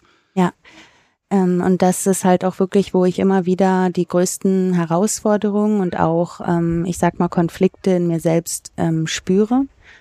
Weil es geht halt um Moral, es geht um Werte, es geht aber auch um technische Entscheidungen im Fesseln.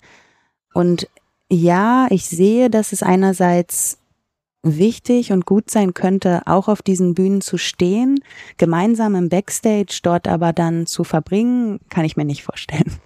Okay, also das sind einfach dann auch persönliche Dinge, die es gibt, die einfach sagen, nee, mag ich nicht. Genau, also auch wenn ich nicht alle persönlich kenne, aber es sind halt wirklich so eine großen Unterschiede zu dem, was Menschen darstellen und was ich gerne darstellen möchte und das passt nicht zusammen. Aber da sind wir wieder beim Darstellen. Also inwieweit ist die, die Sari auf Veranstaltung XY, die auch dafür bezahlt ist, dort zu sein, eine andere als, ja, hier ist jetzt auch ein schlechtes Beispiel, weil das ist ja auch jetzt hier eine Bühne, aber also inwieweit musst du da schon in einen Modus gehen, der, der auch sich wie Arbeit anfühlt?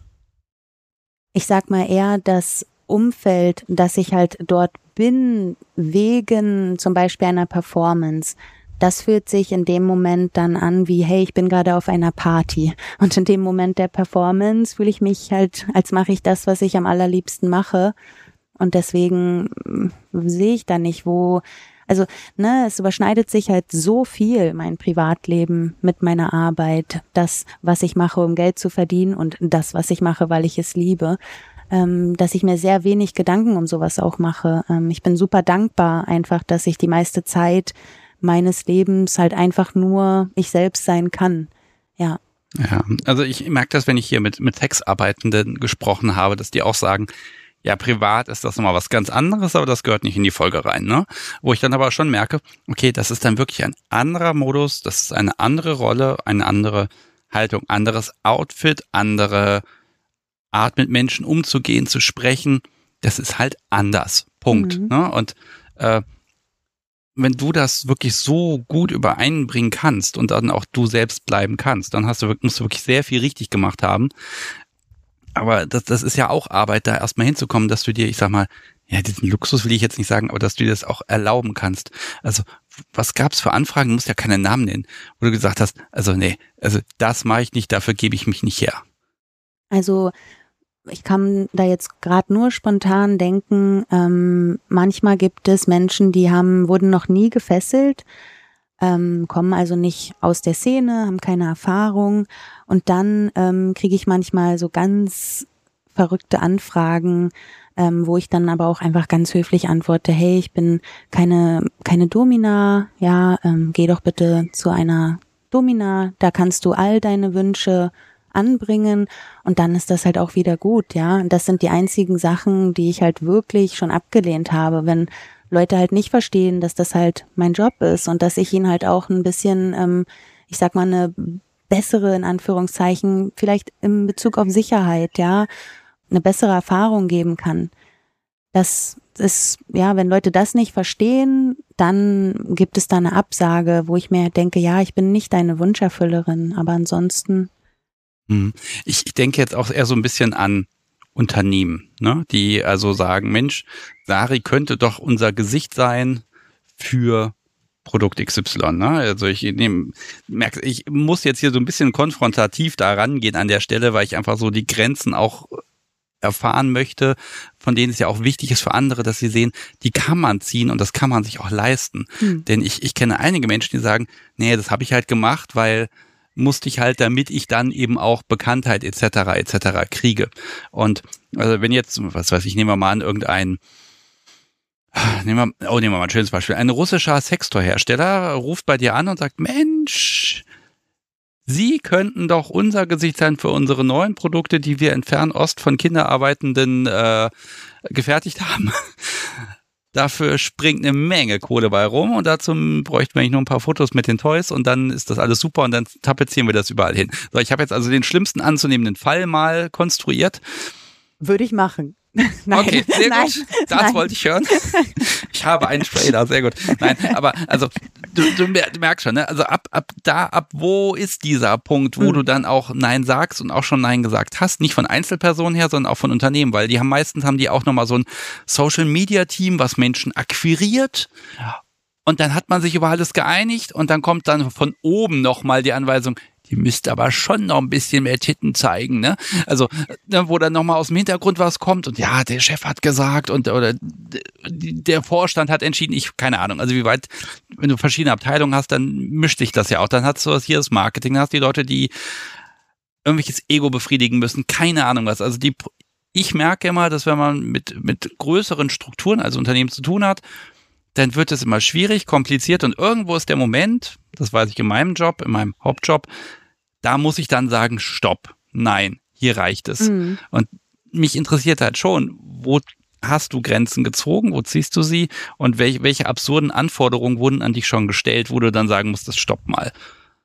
Also das sind dann halt natürlich Dinge, die ziemlich häufig passieren, aber ähm, ich glaube, ich habe das eben nicht auf dem Schirm gehabt, weil ich antworte gar nicht auf so eine Anfragen. Und deswegen sehe ich das jetzt auch nicht als muss ich da irgendwas ablehnen und ich sehe das auch nicht als individuelle Anfrage an mich, sondern das sind halt einfach Nachrichten, die sie an alle Influencer rausschicken. Okay. Und deswegen, ähm, ja, alle Produktanfragen würde ich erstmal von vornherein ablehnen, wenn ich nicht diese Menschen persönlich kenne oder die mir einen gewissen Aufwand produzieren, mir zu erzählen, warum ich zu denen passe und ja, warum es wirklich Sinn macht, gemeinsam zu arbeiten. Das ist also wie im Privaten auch. Erstmal ja, die Bindung zur Person aufbauen, vorher muss man gar nicht weiterreden. Gar nicht, wenn ich, wenn mir so ein Wildfremde schreibt, hey, du wärst perfekt, um unsere Marke zu repräsentieren, das lese ich mir die ersten Sätze durch und dann lösche ich diese Anfrage, weil ich da sehe, das ist nicht für mich. Und ja, verstehst du? Und deswegen sehe ich das auch nicht als ich lehne da etwas ab, weil ich sehe das auch nicht als ernst gemeinte Anfrage. Okay, ich stelle deine Moral noch mal ein bisschen auf die Probe. Ja. Aber wir bieten die fünfstellige Summe. Gleich im dritten Satz. Das macht keiner, ne? Macht wirklich Weil keiner. es findet sich immer jemand, der es billiger macht. Deswegen. Äh, wie ist das mit, ich sag mal, ja, Konkurrenz ist ein blöder Begriff. Mitbewerbern, Mitbewerberinnen, ne? weil du sagst, die schreiben dann alle Influencer an. Und da, ich, ich habe manchmal das Gefühl, zumindest ich kriege ja auch gelegentlich, die landen wahrscheinlich versehentlich in meinem Postfach so Anfragen, dass man irgendwelche Kooperationen machen könnte. Und dann merke ich, wie dann schon dieses also wenn man dann mal zumindest so, so ein bisschen also so ein Hallo sagt, wie man ganz schnell merkt, mein Gott, da wird jetzt ganz schön geschachert. Ne? Also was ist jetzt so nicht vorgekommen, aber ich bin mir sicher, wenn man da ein bisschen intensiver bohrt, dann kommt dann relativ schnell, ja, aber der XY und die XY, die machen das aber billiger und keine Ahnung, oder die machen auch noch das und das und könnten wir noch hier ein Posting machen und da noch was und da noch was und da noch was, wo ich dann merke so, boah, du hast völlig recht, gleich aussortieren, weil die saugen einen ist so, aus. Das ist Zeitverschwendung. Boah. Ja. Ja. Und deswegen, wenn du es jetzt auch gerade so nochmal ein bisschen ausformuliert hast, da ist mir auch gerade noch eingefallen, ich habe schon ab und zu mal Anfragen abgelehnt, wenn irgendwelche Firmen, die tatsächlich nicht sonderlich klein sind, äh, erwarten, dass ich irgendwas umsonst für sie mache. Klar, man muss halt einfach schauen, können die, was tun die für mich, bringen die mir irgendwelche Reichweite oder Sichtbarkeit. Aber am Ende ähm, sind diese Anfragen halt oft so gewesen, dass ich mir dachte, yo, wir können uns beide hier was Positives geben, ja. Also ihr meine Expertise oder mein Input, was auch immer, meine Story, ja, und die halt die Plattform. Ähm, und dann gibt's tatsächlich immer mal wieder, ich sag mal, ordentliche Anfragen von Firmen, wo ich dann aber nach kurzer Zeit dann doch den Auftrag ablehne, weil sie denken, dass ich das ja umsonst für sie machen kann. Ja, oder es gibt ein paar Produktpröbchen oder so, ne, die, die man übrigens dann versteuern muss. Ähm, ich, ich mag hier so ein bisschen Mehrwert in der Folge haben, weil ich habe dich nun mal gerade hier und das, das finde ich toll, weil äh, es gibt ganz viele Menschen, die machen etwas. Ne? Ich habe dir eben eine neue Bullwhip gezeigt, übrigens Grüße. Äh, die ist wunderschön geworden mhm. und ich habe werde viel Spaß damit haben.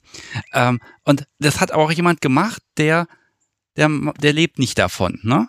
Und es gibt ganz viele Menschen, die, die sagen, Mensch, ich habe hier eine Kenntnis, ich habe eine Fertigkeit oder ich habe eine, eine Message und möchte die in die Welt bringen. Ich möchte was beitragen. Und natürlich, das ist Arbeit, sagen die Menschen irgendwann auch an einem gewissen Punkt, oh, das macht ja wirklich sehr viel Arbeit. Ich sitze jede Woche 30, 40 Stunden da dran an diesem Projekt. Ich möchte auch Geld dafür. Und ich glaube, da scheiden sich immer die Geister. In dem Moment, wo jemand sagt, ich möchte, dass sie, ich sag mal, zum Teil davon leben, kannst du da Menschen Tipps geben, ab wo der Punkt kommt, wo die Leute einfach nur von ihrer Umgebung ausgesaugt werden und wie man darauf reagieren kann.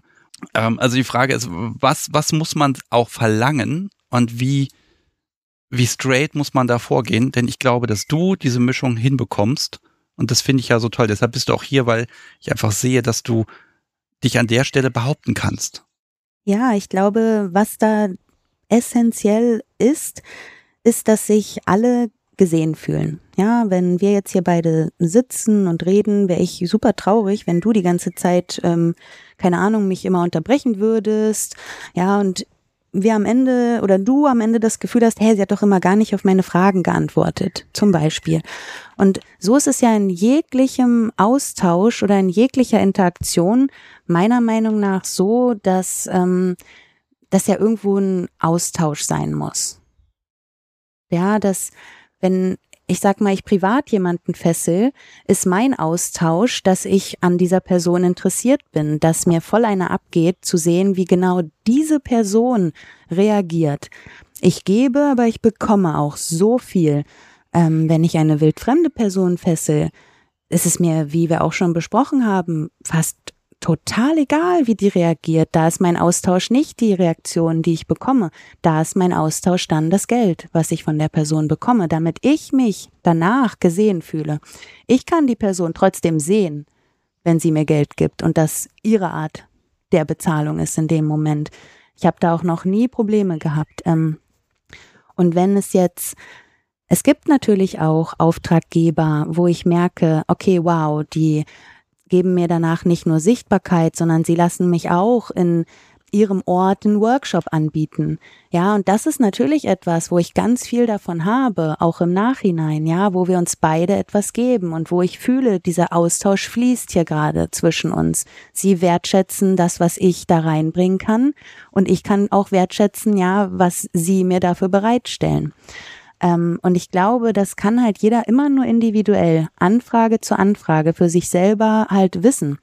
Ähm, und ich glaube, das ist natürlich auch normal, dass in Geschäftsbeziehungen nicht immer alle, beide Parteien 100 Prozent zufrieden sind am Ende.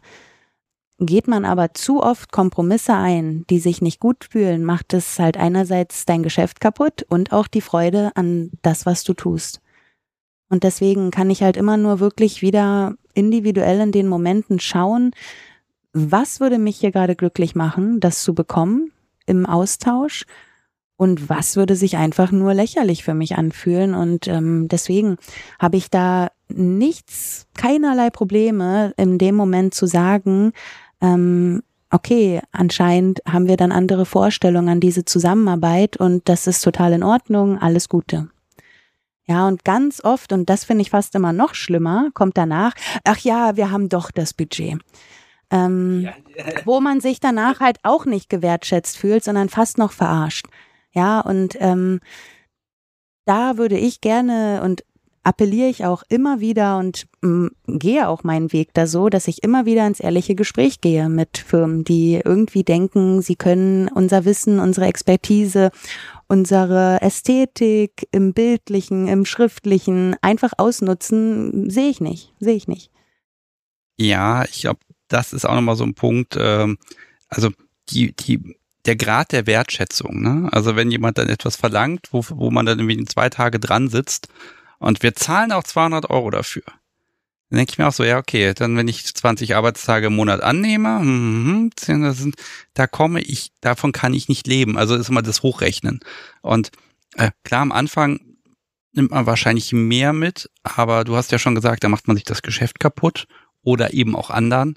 Und du hast ja auch eine Marke aufgebaut. Ne? Und äh, wenn du die jetzt kaputt machst, wenn du jetzt eben für den eben beschriebenen Fall die, die schlechten Sextoys in Kameras hältst, dann kannst du das ja nicht ewig machen, weil äh, ja, dann wirst du beliebig.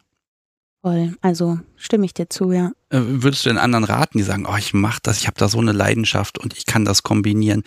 Ich gehe das Risiko ein und, und gehe den Schritt und sag, komm, ich gehe jetzt voll drauf, Vollzeit und mach, mach das Ding du es anderen Leuten raten oder eher Finger weg? Man hat, kann, hat zu wenig Schlaf dadurch. Ja, also es ist auf jeden Fall so, dass sehr, sehr sicherheitsliebende Menschen wahrscheinlich nicht glücklich werden damit, ja. Es ist ganz normal, dass es ähm, auch in verschiedenen Zeiten des Jahres verschiedene Auftragslagen gibt. Ja, und im ersten Jahr wusste ich das nicht. Da war der Winter halt schrecklich. Und mittlerweile kann ich mich besser darauf vorbereiten. Ähm, und ich glaube, wie bei allen Sachen ist das ein krasser Lernprozess. Ähm, dann muss man halt auch einfach ein bisschen Durchhaltevermögen haben. Am Anfang kennt dich halt einfach niemand, ja.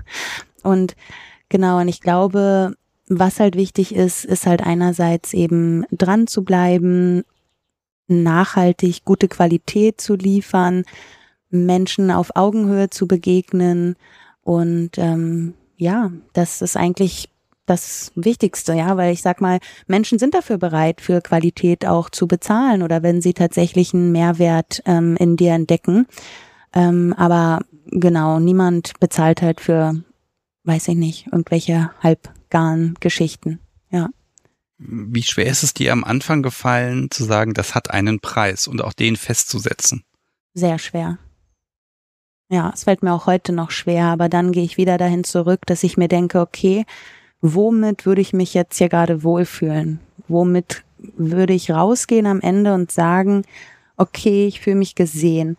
Und wie du auch vorhin gesagt hast, Wertschätzung ist nicht immer Geld. Ja, es gibt so viele andere Sachen, ähm, wie Menschen sich besonders oder gesehen fühlen.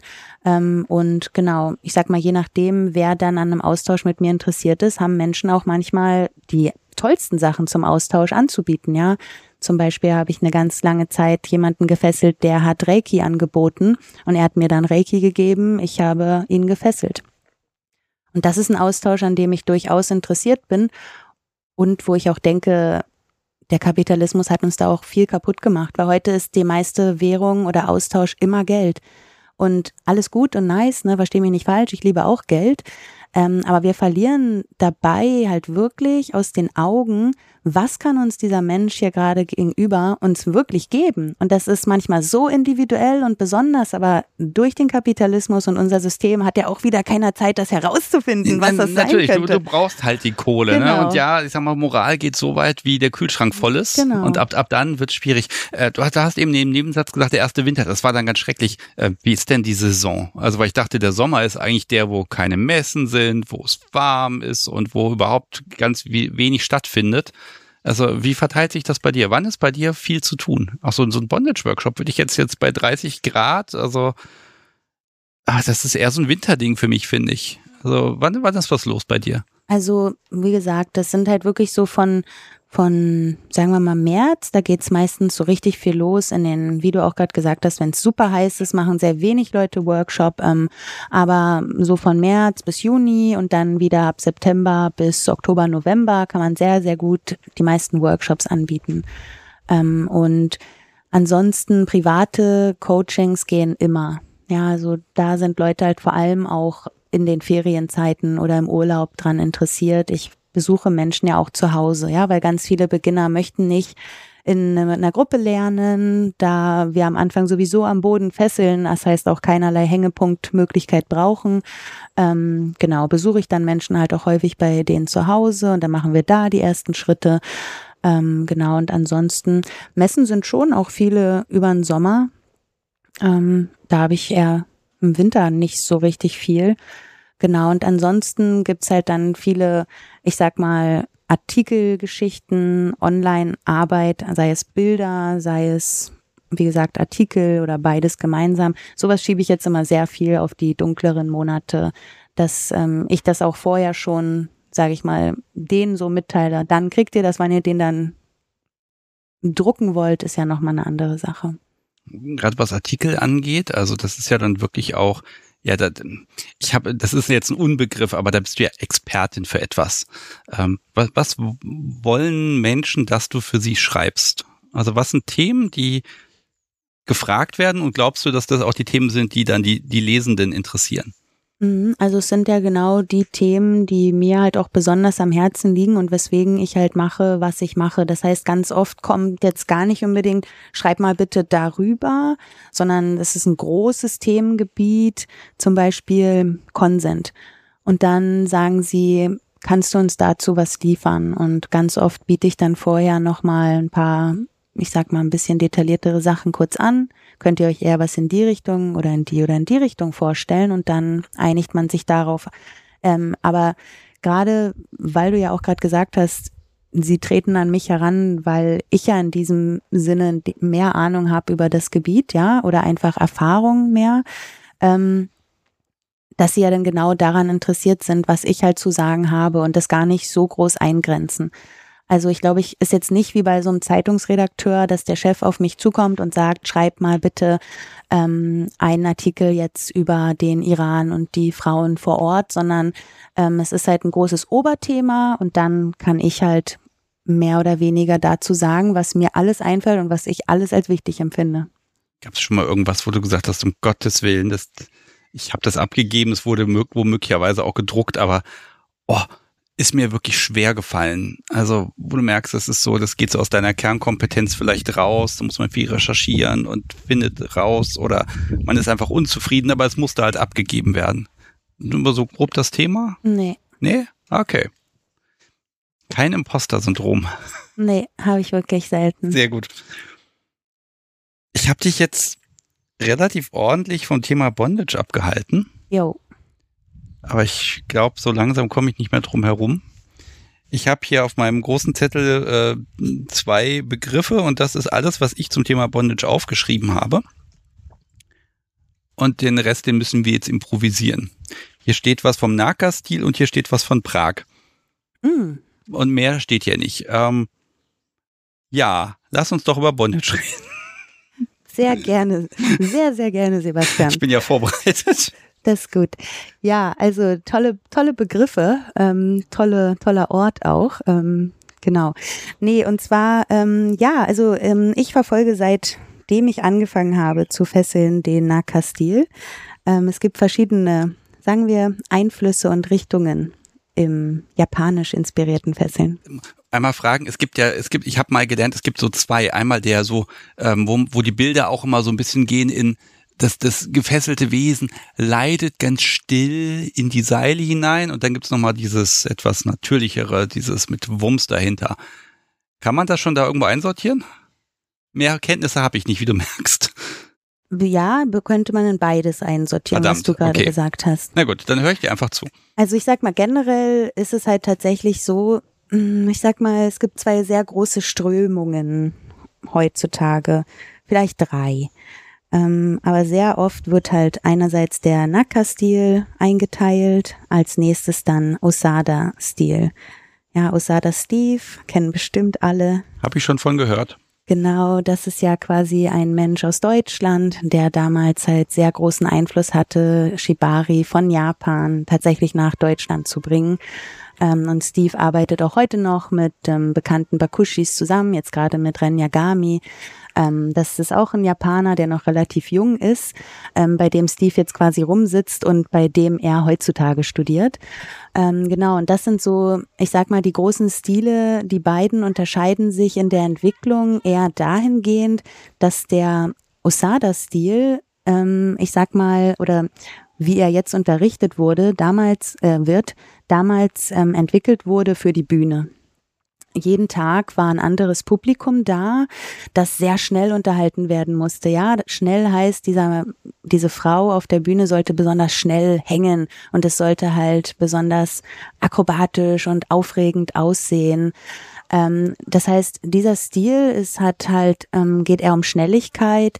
Dadurch ähm, konnte es auch jeden Tag das Gleiche sein. Es musste auch nicht wirklich perfekt aussehen, ja, weil es gab viel Bewegung, viel Drama, die Menschen wurden rumgeschleudert ähm, am Ring, ja, ähm, und ich sag mal, das Publikum war jeden Abend neu, das heißt, sie konnten jeden Abend das Gleiche machen. Okay, das heißt, das ist eine, eine fünfminütige oder zehnminütige Choreografie die kann man auswendig lernen und zack, habe ich etwas, was ich vorführen kann. Genau, und auch heute. Hört sich schlecht, schlimm an, ehrlich gesagt. Ich sah nicht so richtig meins und auch heute wird dieser Stil so unterrichtet, wie ähm, du zum Beispiel in einer Kampfschule lernen würdest. Es gibt dann so verschiedene Dans fast, ja, also gerade, die du erreichen kannst. Ich sag mal, die Strukturierung an sich finde ich super, ja. Du hast einen richtigen Weg, den du entlang gehen kannst, aber auch das das Bottom Ukite genannt wird, wie im Kampfsport. Also es gibt für mich nichts ähm, abturnenderes und unerotischeres. Ähm, aber wie gesagt, ähm, es gibt ja auch Menschen, die in dem Stil fesseln, zu denen ich aufschaue. Es ist aber eher weniger.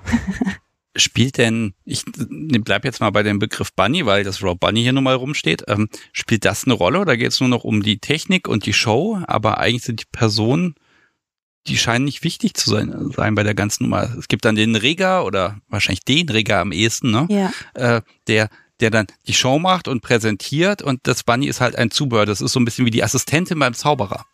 Genau, und am Ende ist ja die dann tatsächlich die, die halt hübsch aussieht und die halt ja auch Gefühle bereitstellt, die sich dann im besten Fall auf das Publikum übertragen. Okay, also im Zweifel wird dann die, die Jungfrau zersägt. Ja. Okay. Ja.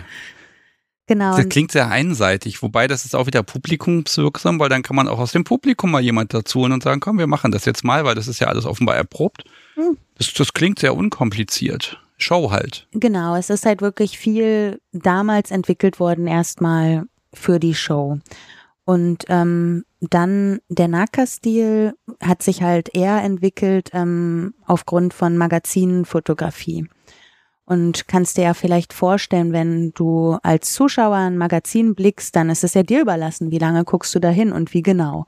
Das heißt, und du hast dir vielleicht jede Woche ein neues Magazin gekauft, ja. Das heißt, es mussten kontinuierlich neue Fesselungen entwickelt werden, die halt auch wirklich richtig gut aussehen.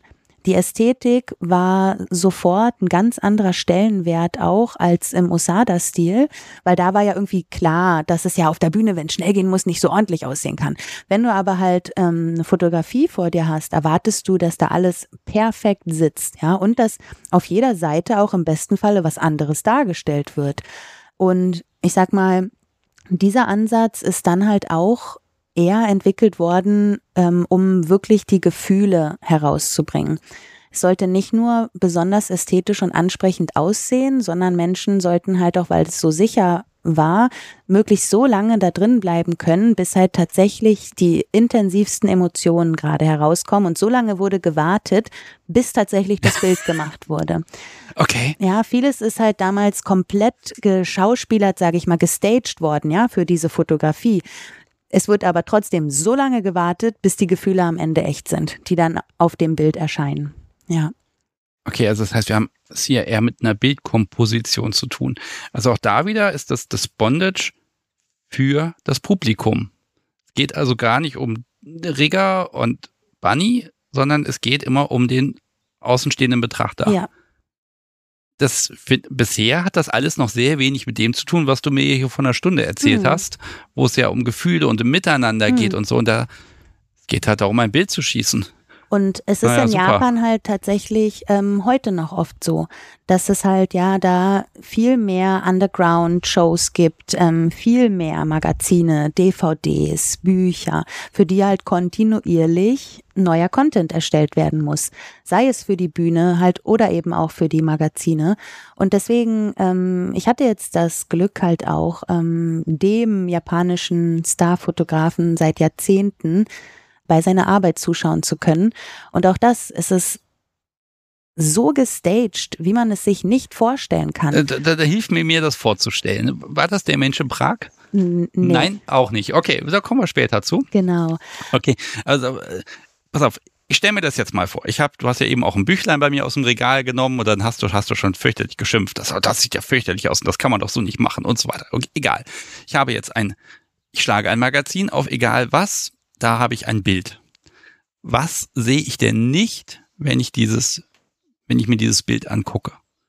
Was ist da alles im Hintergrund? Was ist hm. extra, damit das Bild diese Wirkung hat? Wie wurde ja. das erzielt? Weil ich sehe das Bild und stelle mir etwas vor und denke mir, ha. Ja. Also ich sag mal, je nachdem, was du dir gerade vorstellst, wenn ich an Shibari-Fotografie denke, denke ich an japanische Shibari-Fotografie. Und das Erste, was ich halt sehe, was nicht der Realität entspricht, ist das Licht. Ja, es ist halt immer unechtes Licht aufgestellt. Ähm, Norio Sugiura sagt, im Sonnenlicht kann niemand leiden. Ja, also oh. es ist ein schönes Zitat, aber ja. ich verstehe es auch. Er sagt auch, am Strand gibt es kein Leiden. Ich verstehe es, ich verstehe es. Ähm, ist natürlich aber der Himmel bewölkt und du sitzt unter einem donnernden Wasserfall, ja, und das Wasser ist so laut, dass es fast bedrohlich ist ähm, und das spritzt dich sogar noch immer an und du kommst nicht weg. Das ist natürlich schon wieder eine Szenerie, wo auch Japaner verstehen, man kann draußen leiden, ja, aber lass nochmal zurückgehen zu dem, sagen wir, Indoor-Foto japanischer Fotografie. Du siehst halt sofort das Licht ist eigentlich nicht so, wie es ist, ja, sondern es sind zumeist sogar drei Strahler von verschiedenen Richtungen, die verschiedene Körperteile highlighten sollen. Und dann lass uns vorstellen, wir sehen gerade eine japanische Dame, die aufgehängt ist in einem japanischen Raum, ja. Auch dieser Raum, da ist alles, was du da drin siehst, eingerichtet. Das ist garantiert kein Wohnraum, sondern es ist ein Shootingraum, in dem sie halt auch die verschiedenen Props, sagt man zu Hilfsmitteln, die man gerade noch hinstellt, wo alles äh, angerichtet ist für den Moment. Vielleicht nochmal da die Frage, ist dann vorher geplant, wir machen heute ein Bild, das wird hinterher so und so sein, ja. das muss genau die Fesselung sein ja. und die Perspektive, das ist alles ja. fertig, da ist also keine Spontanität. Nein, also ich sag mal, es kann zwischendurch Spontanität entstehen, aber die Shapes sind vorher fest. Ob sie dann minimal anders aussehen oder dem Fotografen dann halt doch während einer Sequenz, wo etwas umgewandelt wird, besser gefällt, dann sagt er einfach Stopp und dann kann auch das das Bild sein. Aber auch das ist der große Unterschied zu unserer Art zu fesseln. Der Fotograf hat das Sagen, nicht der Rigger. Ah. Mhm. Okay. Also der Fotograf geht an das Model und sagt, Seil hier. Und dann musst du zusehen. Dann musst du zusehen. Und lass dir am besten was einfallen. Gefällt dem Fotografen das nicht, wird er das sagen. Hast du dann keine weitere sichere Alternative, es anders zu fesseln? Hast du Pech gehabt. Ich kann ja im Zweifel nochmal ein Seilstückchen irgendwo abschneiden und ankleben. einmal war wirklich das äh, Witzigste, da hat ähm, dann eben dieser Starfotograf, das äh, wird auch immer noch als Running Gag in der Szene benutzt, hat er tatsächlich gesagt ähm, in einem Shooting, dieses Seil weg. Und das war das Seil, wo die Hauptlast der Person gerade dran hing. Das heißt, das ist das einzige Seil, was man nicht hätte entfernen können in diesem Moment. Und dann stehst du halt da als Person, die seine Wünsche erfüllen will ich kann nichts machen, ja, und das sind, also es sind wirklich, es ist eine witzige Art auch. Genau. Der nächste Unterschied ist, dass wir denken, wenn wir das Bild sehen, okay, eine Person hat jetzt dieses Model so und so in die Luft gehängt. Nein, sieben Personen haben das Model hochgehoben. Wirklich? Wirklich. Mindestens drei Leute fesseln gleichzeitig. Es gibt dann halt einen Menschen, der hat das Hauptsagen. Es gibt dann aber auch drei weitere Menschen, die reichen diesen Menschen die Seile an. Also es ist super professionell. Das Model wird nicht bewegt vom Rigger oder es darf sich auch nicht alleine bewegen. Nicht mal, um einfach die Beine unterm Körper vorzuholen oder so, sondern das machen dann Personen, die heißen Lifter. Dann wird gerufen, Lifter! Dann kommen die angesprintet mit aller Eile, die sie haben und dann bewegen die das Model. Okay, das ist jetzt gerade eine äußerst unromantische Vorstellung.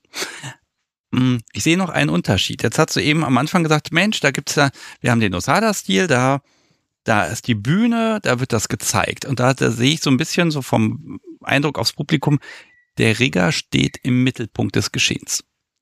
Der ist so die handelnde Person. Das Bunny ist halt Beiwerk, um schön auszusehen, aber der Rigger, die Riggerin, wahrscheinlich doch wieder der Rigger, ne?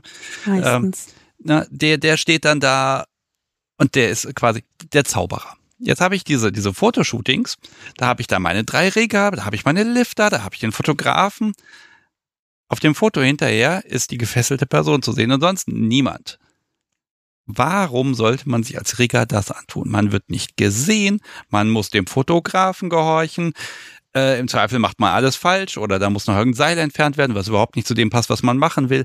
Warum sollte man das tun, um Himmels Willen? Hm, um mit so einem Weltklasse-Fotografen zusammenarbeiten zu können um Fotos in dieser Qualität produzieren zu können, weil ab einem bestimmten Punkt ist es tatsächlich oft so, dass Rigger überfordert wären, wenn sie Licht, Foto, Seil, Sicherheit des Modells, um jetzt nur ein paar Faktoren zu nennen, alle unter einen Hut zu kriegen.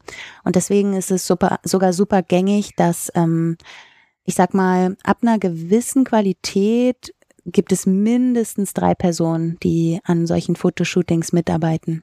Was ist denn noch echt?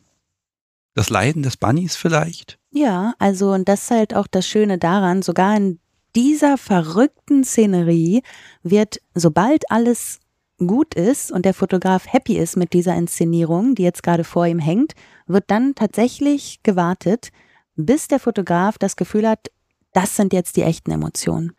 Dann beginnt er auch erst Fotos zu schießen.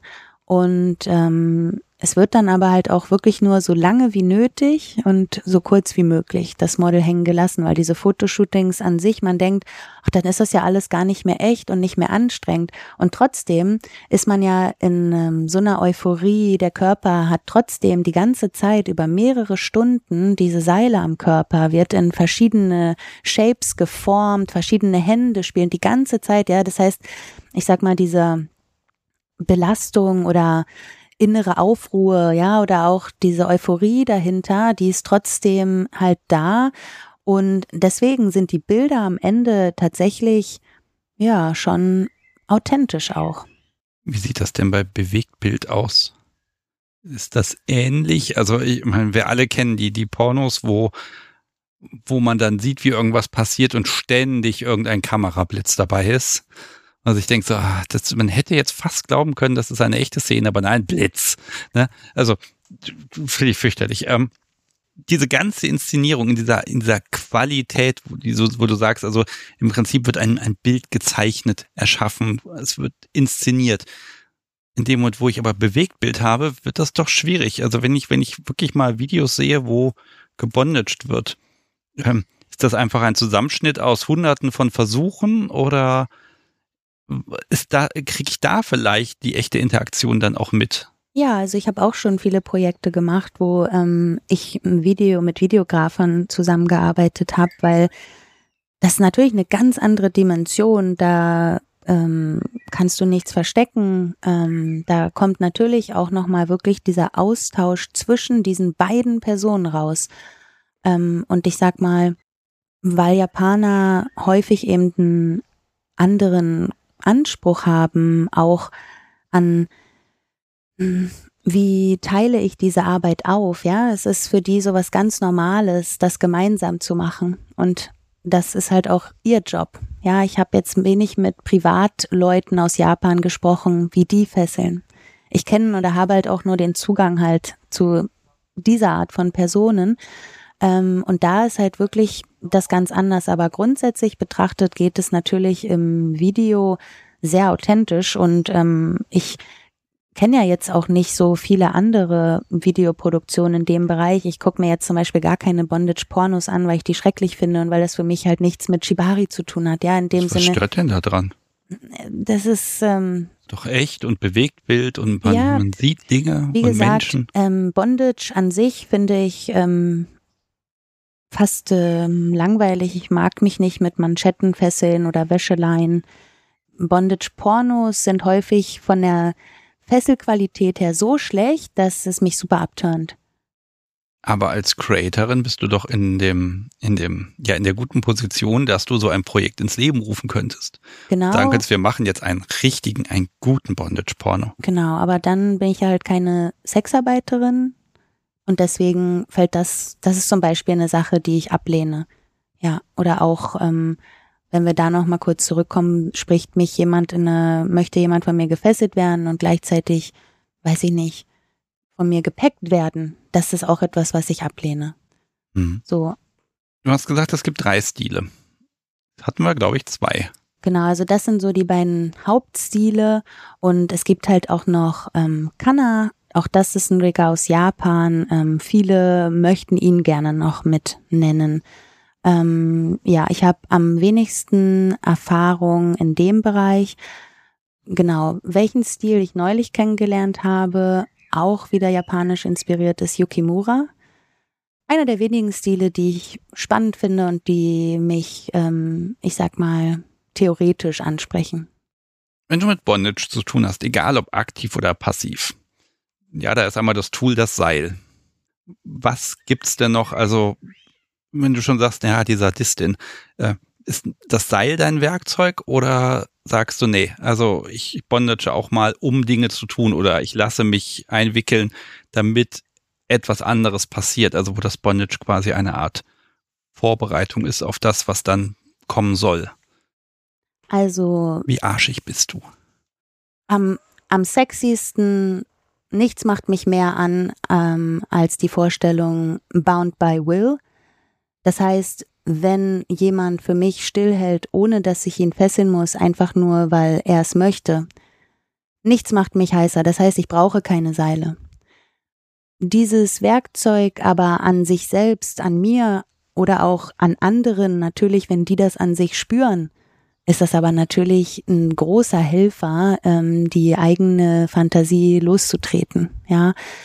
Aber ich in der submissiven Rolle bräuchte auch keine Seile. Ja, ich, ich mache das, weil ich es halt möchte in dem Moment für die andere Person. Mm. Von daher schwierig zu sagen, ja, ähm, das kann man nicht so pauschalisieren.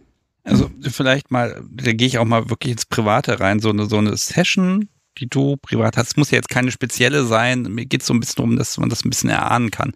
Ich meine, im Grunde habe ich jetzt gerade den Folgentitel von dir bekommen, der lautet, äh, Seile sind verzichtbar, aber schön.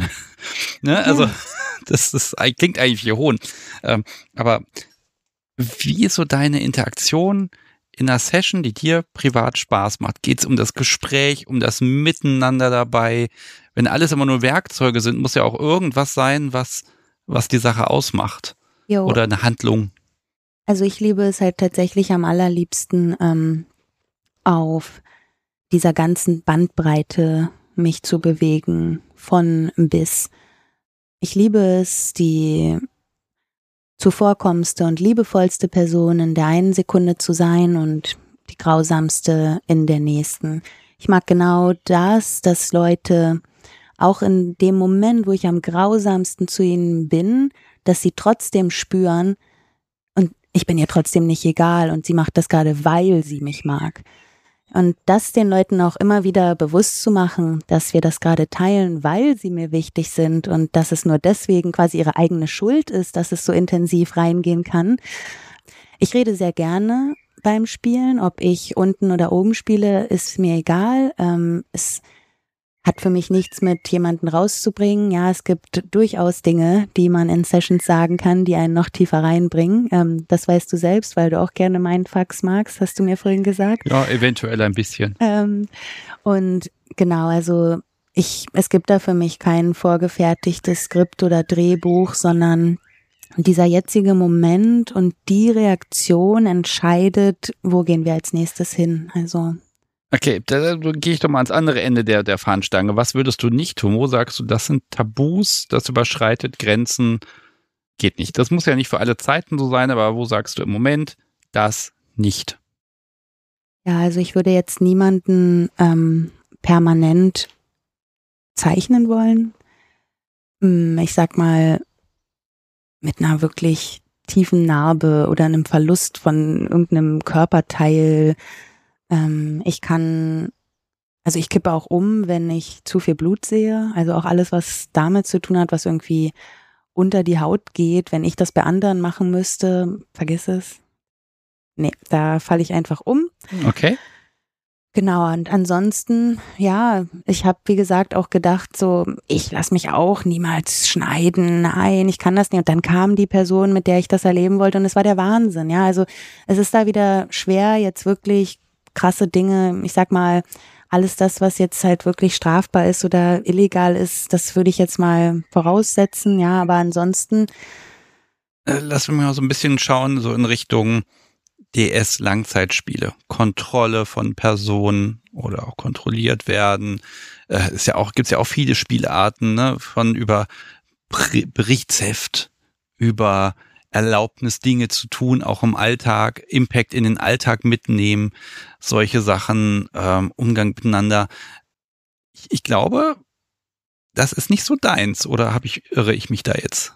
Doch, das ist total meins. Nur ähm, tatsächlich ist es halt auch nicht so einfach, ja, wirklich eine Person zu finden, mit der du das immer zu gerne im Alltag teilen möchtest.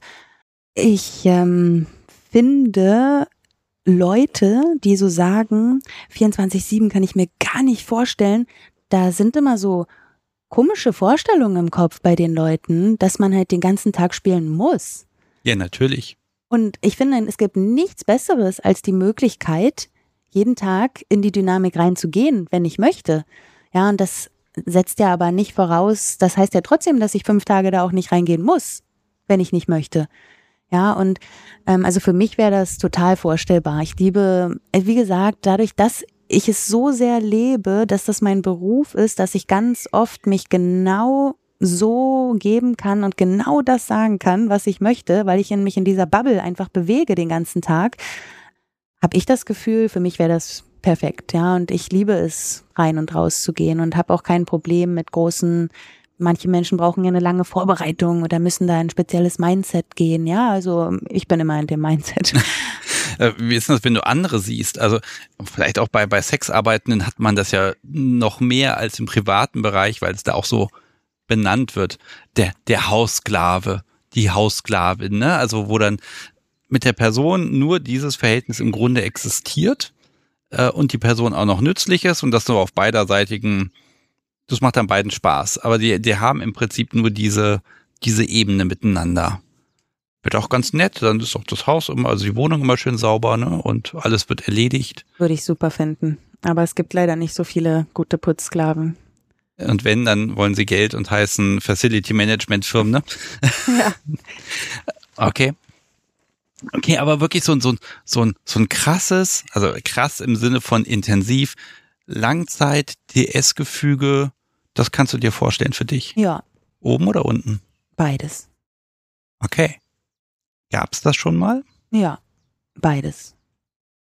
Langzeit ist jetzt vielleicht, dann müssen wir nochmal neu definieren. Okay, aber da, aber da treibt's dich hin. Also ich, ich liebe, wie gesagt, das ist Mm. Ich bin ein Mensch, der mit anderen Menschen im Moment sein möchte und ähm, BDSM und all diese Facetten ist einfach für mich die Brücke, die mich da so schnell hinbringt. Und auch es im nicht sexuellen Kontext, zum Beispiel meine beste Freundin, ähm, wir kennen uns seitdem wir 13 sind, also seit 20 Jahren jetzt. Ähm, ich weiß sie seit anderthalb Jahren. Und unsere Beziehung kann sich halt so weiterentwickeln, ja, dass wir immer noch daran interessiert sind, wie entwickelt sich die andere Person jetzt weiter, was sind die neuen Hobbys und sonst was, ja. Und ich sag mal auch, mich jetzt mit ihr auf diese Art zu begegnen, ist einfach wunderschön. Ja, wir waren, ich sag mal, da läuft jetzt natürlich dann auch nichts Sexuelles nach all diesen Jahren. Ja, wir sind einfach die besten Freunde, aber alleine sich auf diese Weise körperlich zu begegnen, ihr Vertrauen in diesem Rahmen zu spüren, was das nochmal für einen Push einfach gibt. Und von daher finde ich, man kann, man muss es ja nicht immer BDSM nennen, ja, aber diese Sachen, die wir da miteinander erleben können, das Maß an Vertrauen und Tiefe, das wir da zwischenmenschlich einfach erreichen, das ist eigentlich das, was ich immer da oben sehe. Und klar kann ich mir deswegen auch, wenn du jetzt DS drüber schreiben willst, das so vorstellen, weil ich sehe da eher für mich immer die Möglichkeit, an einem super intensiven zwischenmenschlichen Kontakt. Und wie das am Ende aussieht, ist ja wieder nochmal ganz neu. Du bist da absolut offen. Jetzt komme ich wieder so ein bisschen zu dieser, dieser Business-Frage. Ich meine, du hast ja schon die Instagram-Profile getrennt in aktiv, passiv. Ich stell mal mal vor, irgendeine, du stellst irgendeine Person als deine Dom vor, als deinen Dom, egal, ne? So. Aber du stellst eine Person vor, die quasi, wo du sagst, ich möchte auf das hören, was diese Person mir sagt. Hat das nicht möglicherweise einen Impact auf dein, auf deine Marke im, im beruflichen, auch wenn es ja nicht so ist, aber es geht ja darum, was das Publikum, was die Menschen, die Kunden, die, ne, wie die Menschen das empfinden. Und wenn du jetzt schon die Profile so trennst, dann kann ich mir vorstellen, dass das durchaus für dich eine Abwägungssache ist, würde ich so eine, eine, eine private Information wie so eine Partnerschaft nach außen geben? Also wie weit beschränkt dich das? Bisher hat es mich überhaupt nicht beschränkt, ähm, weil ich mit allen Partnerpersonen auch irgendwelche Projekte gemeinsam gemacht habe zu den Zeiten. Ähm, und ich mache ja meinen Job, weil ich Menschen ja zeigen möchte, dass sie alles sein können. Ich bin alles und wenn sie mich dann wieder in irgendwelche Schubladen stecken wollen, weil ich irgendeine Kleinigkeit aus meinem Privatleben bekannt mache, finde ich das in Ordnung, aber es hat ja nichts mit mir zu tun. Ähm, genau, und die Menschen, die erkennen und schätzen, dass es eigentlich ja nur weitere Räume aufmacht, das sind meine Menschen, mit denen ich wahrscheinlich in Zukunft Kontakt haben würde. Okay, also die Zielgruppe definiert sich dadurch, dass sie damit umgehen kann. Ja, also es ist tatsächlich genau das. Das ist so, ja, vielleicht ziehe ich mal den Vergleich. Also dieser Podcast hat das, ich nenne es immer das beste Publikum der Welt. Und das, das, so stehe ich auch, weil wenn ich irgendwie Hilfe und Unterstützung brauche, dann ist immer irgendwer da und sagt, ja, passt. Und all die ganzen Shitstorms, die ich erwartet habe, sind alle nicht gekommen. Ja, das, was mich bis heute wundert. Vielleicht kriegen wir das demnächst mal hin. Ich ahne, dass das klappen wird. Möchtest du da einen? Nein, ich möchte keinen, aber ich gucke natürlich, wie weit kann ich mich rauswagen und wie viel kann ich auch experimentieren und probieren und wo sind die Grenzen des guten Geschmacks, ne? Immer so ein bisschen weiter, um mal zu gucken, okay, bis wohin geht es eigentlich. Ähm, aber da, da ist natürlich die Bubble der Unvernunft, die ist sehr gutmütig, sage ich mal. Und das ist natürlich bei dir auch so, wenn, wenn die Bubble, die du adressierst, dazu auch passt, dann kannst du im Grunde alles machen, ohne dich zu verbiegen. Ja, und genau das ist es ja. Ich bin ja quasi ich und die Menschen wollen ja sehen, was ich mache. So, und wenn dann damit jemand nicht so gut umgehen kann, ist das natürlich in Ordnung für die, aber es hat ja nichts mit mir zu tun. So kann ich nicht anders so sagen, ja. Und ich, was ich noch auch zu deinem Podcast gerade sagen wollte, ich finde es gerade mega nice und spannend, dass du immer auch Dinge ausprobierst oder auch, ich sag mal, Themen mal anbietest, die wo vielleicht die breitere Öffentlichkeit krasse Vorurteile dazu hat. Und ähm, gerade deswegen mache ich ja auch, was ich mache. Ich lebe so frei und zeige allen naiv, wer ich bin und was ich mache, damit Leute ja verstehen, und neue Perspektiven auch für sich selbst halt eröffnet werden. Und wer dann sich selber wieder in eine Schublade steckt, weil ich nicht mehr in meine passe in ihrem Kopf, das ist für mich total in Ordnung, ja, aber das sind halt wirklich nicht die Menschen, ich muss niemanden überzeugen. Was ich mache, ist nur ein Angebot. Äh, welch, welche Gruppe versteht dich nicht?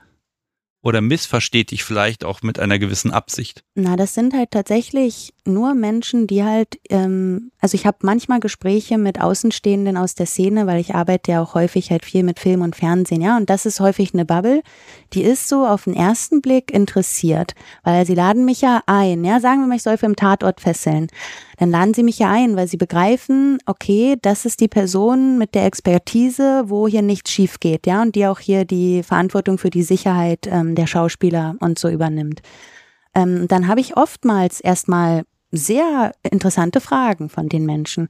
Aber sobald ich dann eigentlich probiere, zu erklären, was es für mich ist oder auf die Frage zu antworten, sehe ich schon hinter den Augen, ah, das ist nicht die Antwort, die sie erwartet haben. Und dann hören sie auch auf zuzuhören, weil sie leben so stark einfach in ihren Klischees und in den Bildern im Kopf. Ähm, das Schlimmste war mal, dass ich ähm, tatsächlich mit einem ähm, Produktionshelfer an einem Set ein super Gespräch geführt habe. Wirklich. Ich hatte danach sogar das Gefühl, hey, vielleicht lässt der Mensch sich auch irgendwann mal fesseln, ja, weil das, der hat das so gut verstanden und aufgenommen. Und am nächsten Morgen hat mir eine, ähm, also eine, mit der ich mich da sehr gut verstanden habe, am Set erzählt, dass genau dieser Mensch erzählt hat am Abend äh, vorher. Ja, die hat mir das ganz spannend und gut erklärt. Aber pass auf, dass du die nicht nachts unter der Brücke triffst, weil da würde sie dich doch mit ihrer Peitsche verprügeln. Und weißt du, was ich meine? Da, da, da fällst du halt auch, und ich, ich rede heute dann auch schon ganz anders mit den Menschen, die ich dort dann treffe in diesen Bubbles, ja, weil ich muss dann halt auch lernen erstmal, dass ich auch auf mich aufpassen muss. Ich bin immer so, ich teile halt, wer ich bin und ich teile das und ich teile das. Und wenn ich dann das Gefühl habe, mein Gegenüber nimmt das gut auf und versteht das, ich habe nimm da auch kein Blatt vor Mund, ja. Also ja, aber du kannst sie ja nicht alle bekehren. Ne? Genau. Ne? Aber ich glaube, das ist der Punkt. Man ist selber begeistert, dann will man auch diesen Funke der ja. Begeisterung auch auf andere Menschen übertragen. Aber manchmal geht's halt nicht. Und das ist auch schon wirklich abgefallen, ja. Also am Anfang habe ich da nicht differenziert, da habe ich das geteilt. Und heute gucke ich erstmal wirklich, ist dieser Mensch gerade ja an einem Austausch interessiert oder eigentlich nicht, ja, und möchte entweder nur irgendwas von mir aufsaugen, was er oder sie hinterher anders verwenden kann, oder erzählt mir gar nichts auch über sich oder ja, ähm, genau, und bin mittlerweile da ein bisschen, naja, nicht zurückhaltender, aber ich, ich glaube, man spürt es halt einfach, oder ich spüre einfach schneller, ähm, macht das hier gerade Sinn, mich zu teilen oder nicht, ja. Jetzt, wo du es so gerade sagtest, Produktion und am Set ich, ich vertrete seit Jahren eine, eine krude Theorie, für die ich keine Beweise habe. Und zwar, dass in, in Filmen, wenn Fesselungen gezeigt werden, oder hier, man kennt das Klassische mit dem Panzertape der Knebel, einfach so ein Streifen über den Mund und dann hält das Stunden und Tage lang super. Die meisten aus dem Publikum werden wissen, dass mit dem Panzertape das funktioniert überhaupt nicht. Da, das Ding ist ganz schnell weg. Ich habe das Gefühl, dass es irgendein, ein, ein Jugendschutz, irgendeine, eine, eine Vorschrift gibt, die sagt, also wenn ihr Fesselung zeigt oder hier mit dem, mit dem Knebeln und so weiter, dann macht nur Sachen, die in der Realität nicht funktionieren würden, damit alle Idioten, die das nachmachen, die also wirklich Böses im Schilde führen, dass sich deren Opfer wenigstens befreien können. Ich habe das Gefühl, dass es da eine Regel gibt. Ist dir davon etwas bekannt? Also das wäre schön, aber es war tatsächlich einfach nur so, dass es allen scheißegal war, wie es dargestellt wird und dass es tatsächlich dann auf der Kameramann am Set schnell gemacht hat und dass es deswegen so aussah. Ah. Ja, und dann gab es halt auch ganz oft tatsächlich Probleme, weil sich jemand verletzt hat, weil niemand Bescheid wusste, hä, ach, da kann, da laufen auch Nerven lang an den Händen, wenn die Schauspielerin drei Stunden in der Handschelle ihren Arm hochgebunden wird komisch, jetzt spürt sie ihren Daumen nicht mehr und es gab dann richtig schlimme Probleme. Ähm, nicht nur halt in Bondage-Szenen, sondern auch in erotischen Szenen. Ja, deswegen gab es damals die MeToo-Bewegung, ja, und ganz wichtig ist heutzutage einfach am Set, dass ähm, Intimitätskoordinatoren da sind, toller Name, oder? Die halt genau dafür da sind, fühlen sich alle wohl, ist Consent da ähm, und so weiter. Und das habe ich aber jetzt nicht bei den billigen Pornos. Das hast du da nicht, nee. Okay, Intimitätskoordinatoren. Super, oder? Das ist eine spannende, also das muss ich mir, das werde ich mir aufschreiben. Sobald ich jemand habe, der irgendwie Filmchen macht oder Filme produziert, werde ich fragen, ob es auch IntimitätskoordinatorInnen gegeben hat. Hoffentlich oder wenigstens mittlerweile. Ja, also das, ich lerne neue Begriffe, sehr schön.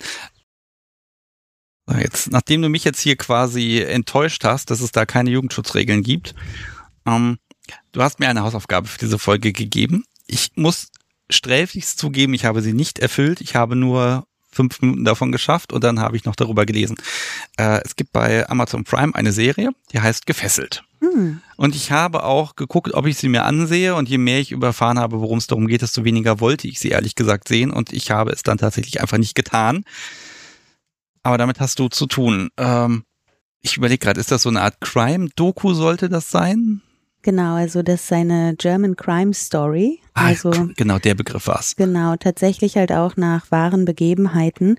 Ähm, und das ist eine sechsteilige Serie auf Amazon Prime, ähm, die wir produziert haben, die halt tatsächlich ähm, Lutz Reinstrom begleitet. Ähm, das war quasi, ja, ein Mörder, der ähm, in den 90er Jahren in Hamburg ähm, nicht nur BDSM betrieben hat, ähm, sondern auch ja über die Grenzen des Konsens hinausgegangen ist und tatsächlich, ich sag mal, normale Spielbeziehungen hatte, aber eben auch, ähm, naja, äh, ein paar Frauen tatsächlich gequält und eingesperrt und gefoltert hat und ähm, auch in der Badewanne irgendwie zersägt, ne? Also wirklich Mörder ja, also. Und mit seinem Atombunker im Keller habe ich das richtig. Ich habe den Sternartikel, glaube ich, gelesen, den du ja. mir geschickt hast. Ich werde ihn auch verlinken. Da steht ein bisschen was drin.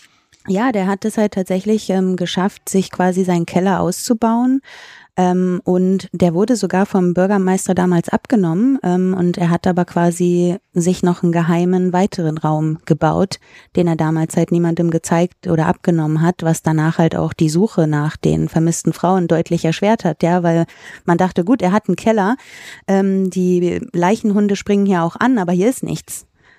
Ähm, was dann halt ewig das auch noch erschwert hat, diesen Menschen damals tatsächlich zu schnappen ich komme jetzt so ein bisschen in die Bredouille, weil eigentlich sage ich immer, ne, BDSM ist keine Gewalt. Wenn es Gewalt ist, ist es per Definition kein BDSM.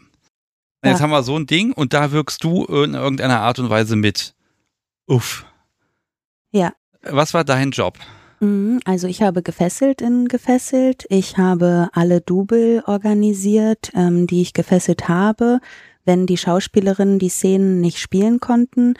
Ich habe die Hängepunkte geplant, die wir im Bunker gebraucht haben äh, mit den Statikern und ich habe quasi die Bondage-Konzepte im Vorfeld mit dem Regisseur entworfen und sie dann halt am Set umgesetzt.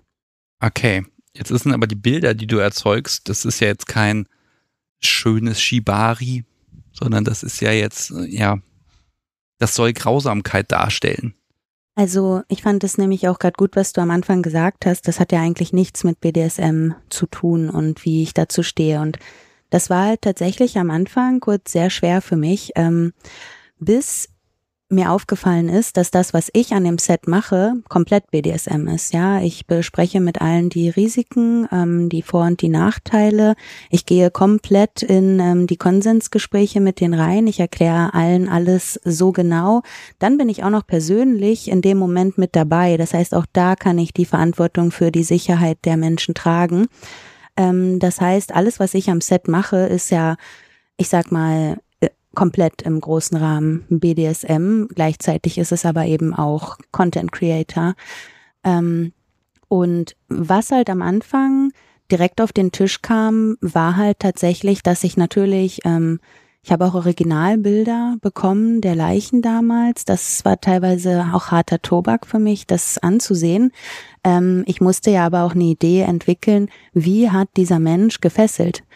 Ähm, und wie kann ich das mit meinen Sicherheitsstandards oder mit meinen Techniken auch so umsetzen, dass es halt, ähm, ich sag mal, nicht nur richtig oder gut aussieht, ähm, sondern dass es sich auch noch sicher anfühlt trotzdem, ja. Und da war das von Anfang an so, dass ich quasi direkt sagen konnte, so kann ich das umsetzen wenn ich das so umsetzen möchte, wie du das gerade möchtest, ist es nicht sicher und dann kann ich das so nicht machen und dann müsst ihr euch dafür jemand anderen suchen. Und da war von vornherein klar, dass ich da die komplette Handlungsgewalt darüber habe, wie ich die Seile an die Person anlege. Da wurde mir sehr viel Vertrauen entgegengebracht. Ähm, und dann haben wir das Ganze mit so viel Wertschätzung und Sorgfalt behandelt, diese Geschichte dieser Frauen auch nochmal erzählen zu dürfen, war ein Privileg, sich damit nochmal beschäftigen zu dürfen. Gleichzeitig ist der Mörder noch am Leben, sitzt heute noch im Gefängnis. Die Angehörigen der Verstorbenen sehen auch diese Serie. Das heißt, da musste wirklich super viel Sorgfalt gewahrt werden. Am Ende wurde da eine Geschichte für eine Serie erzählt, die viele wahre Anteile darin hat und die aber doch natürlich auch irgendwie fürs Fernsehen nochmal geschrieben wurde. Ne? Also es ist immer dieses, es basiert auf wahren Gegebenheiten. Genau. Und das, mhm. das Ergebnis hast du ja auch gesehen. Ja. Entspricht das diesem Anspruch, den du bei der Produktion hattest? Ja. Also wir hatten wirklich ein wahnsinnig tolles Team. Mittlerweile ist es halt auch so, dass Intimitätskoordinatoren mit am Set sind, die halt nicht nur darauf achten, dass die Szene an sich im Konsens abläuft für alle, ähm, sondern die auch dafür sorgen, dass im Vorfeld das Team gebrieft wird.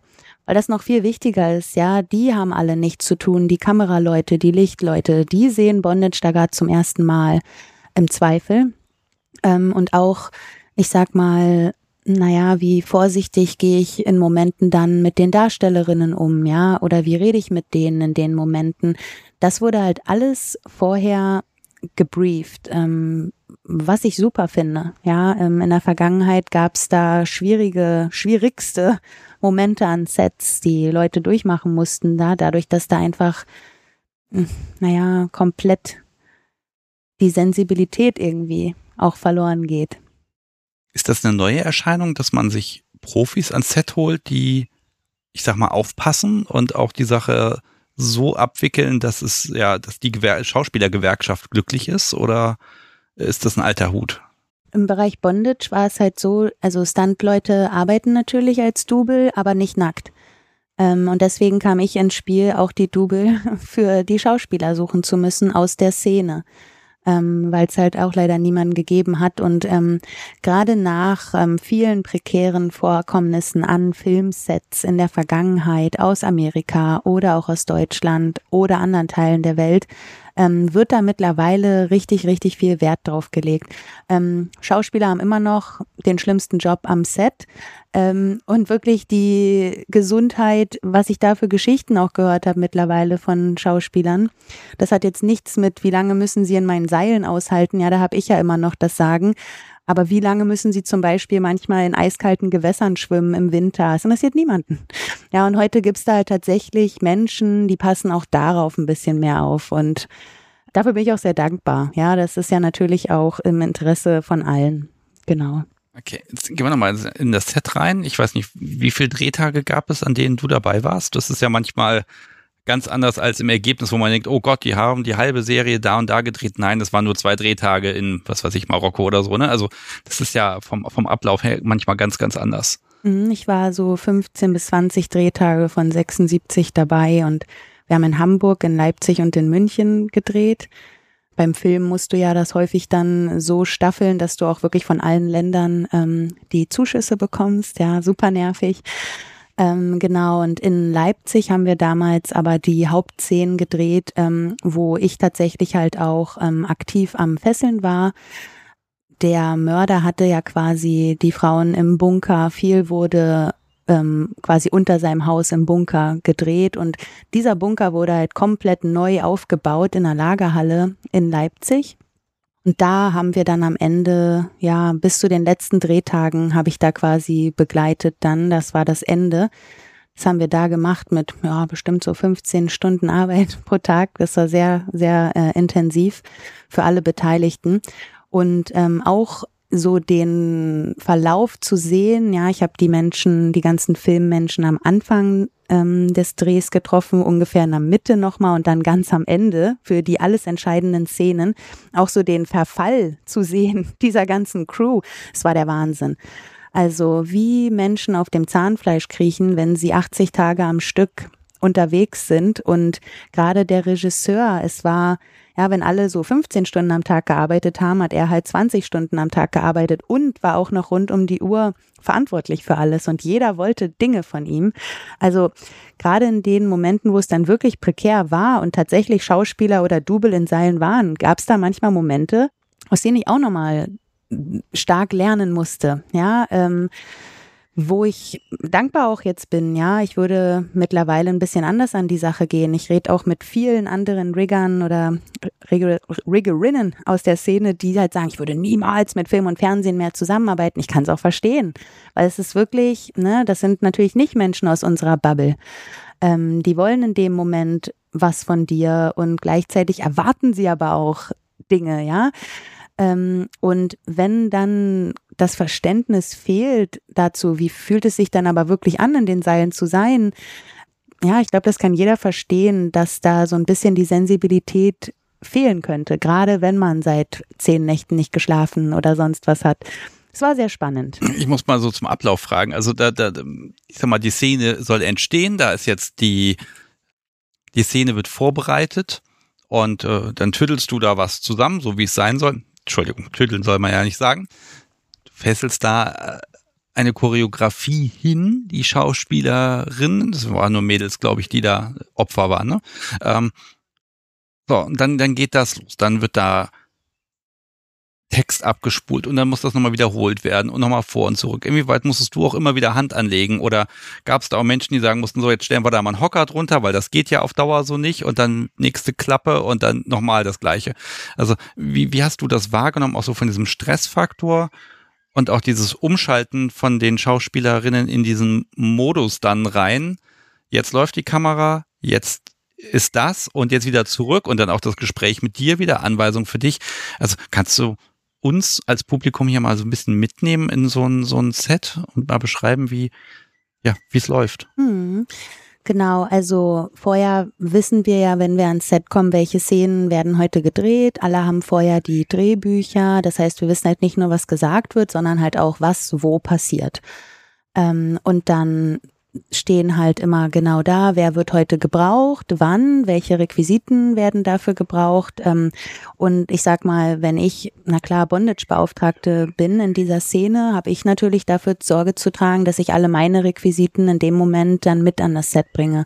Ja, was natürlich meine Seile sind, wenn noch irgendwie Knebel gebraucht werden, ähm, oder häufig hat ähm, Lutz Reinström, ich sag mal, mit so Haushaltsgegenständen gefesselt, Wäscheleinen oder er hat so einen Damenstrumpf genommen und da einen Tischtennisball reingepackt als Ballgag. Ähm, ja, diese Sachen, die dann quasi ich sag mal, die Requisite mir schon vorher bereitgestellt hat, die hole ich mir dann ab, bringen sie dann mit zum Set und so bringt halt der Tonmensch seine Tonsachen dann in dem Moment mit und so weiter. Genau, und dann ähm, geht's eigentlich, ist eigentlich die Handlung direkt am Set. Wir besprechen kurz, in welchem Ablauf das jetzt stattfindet.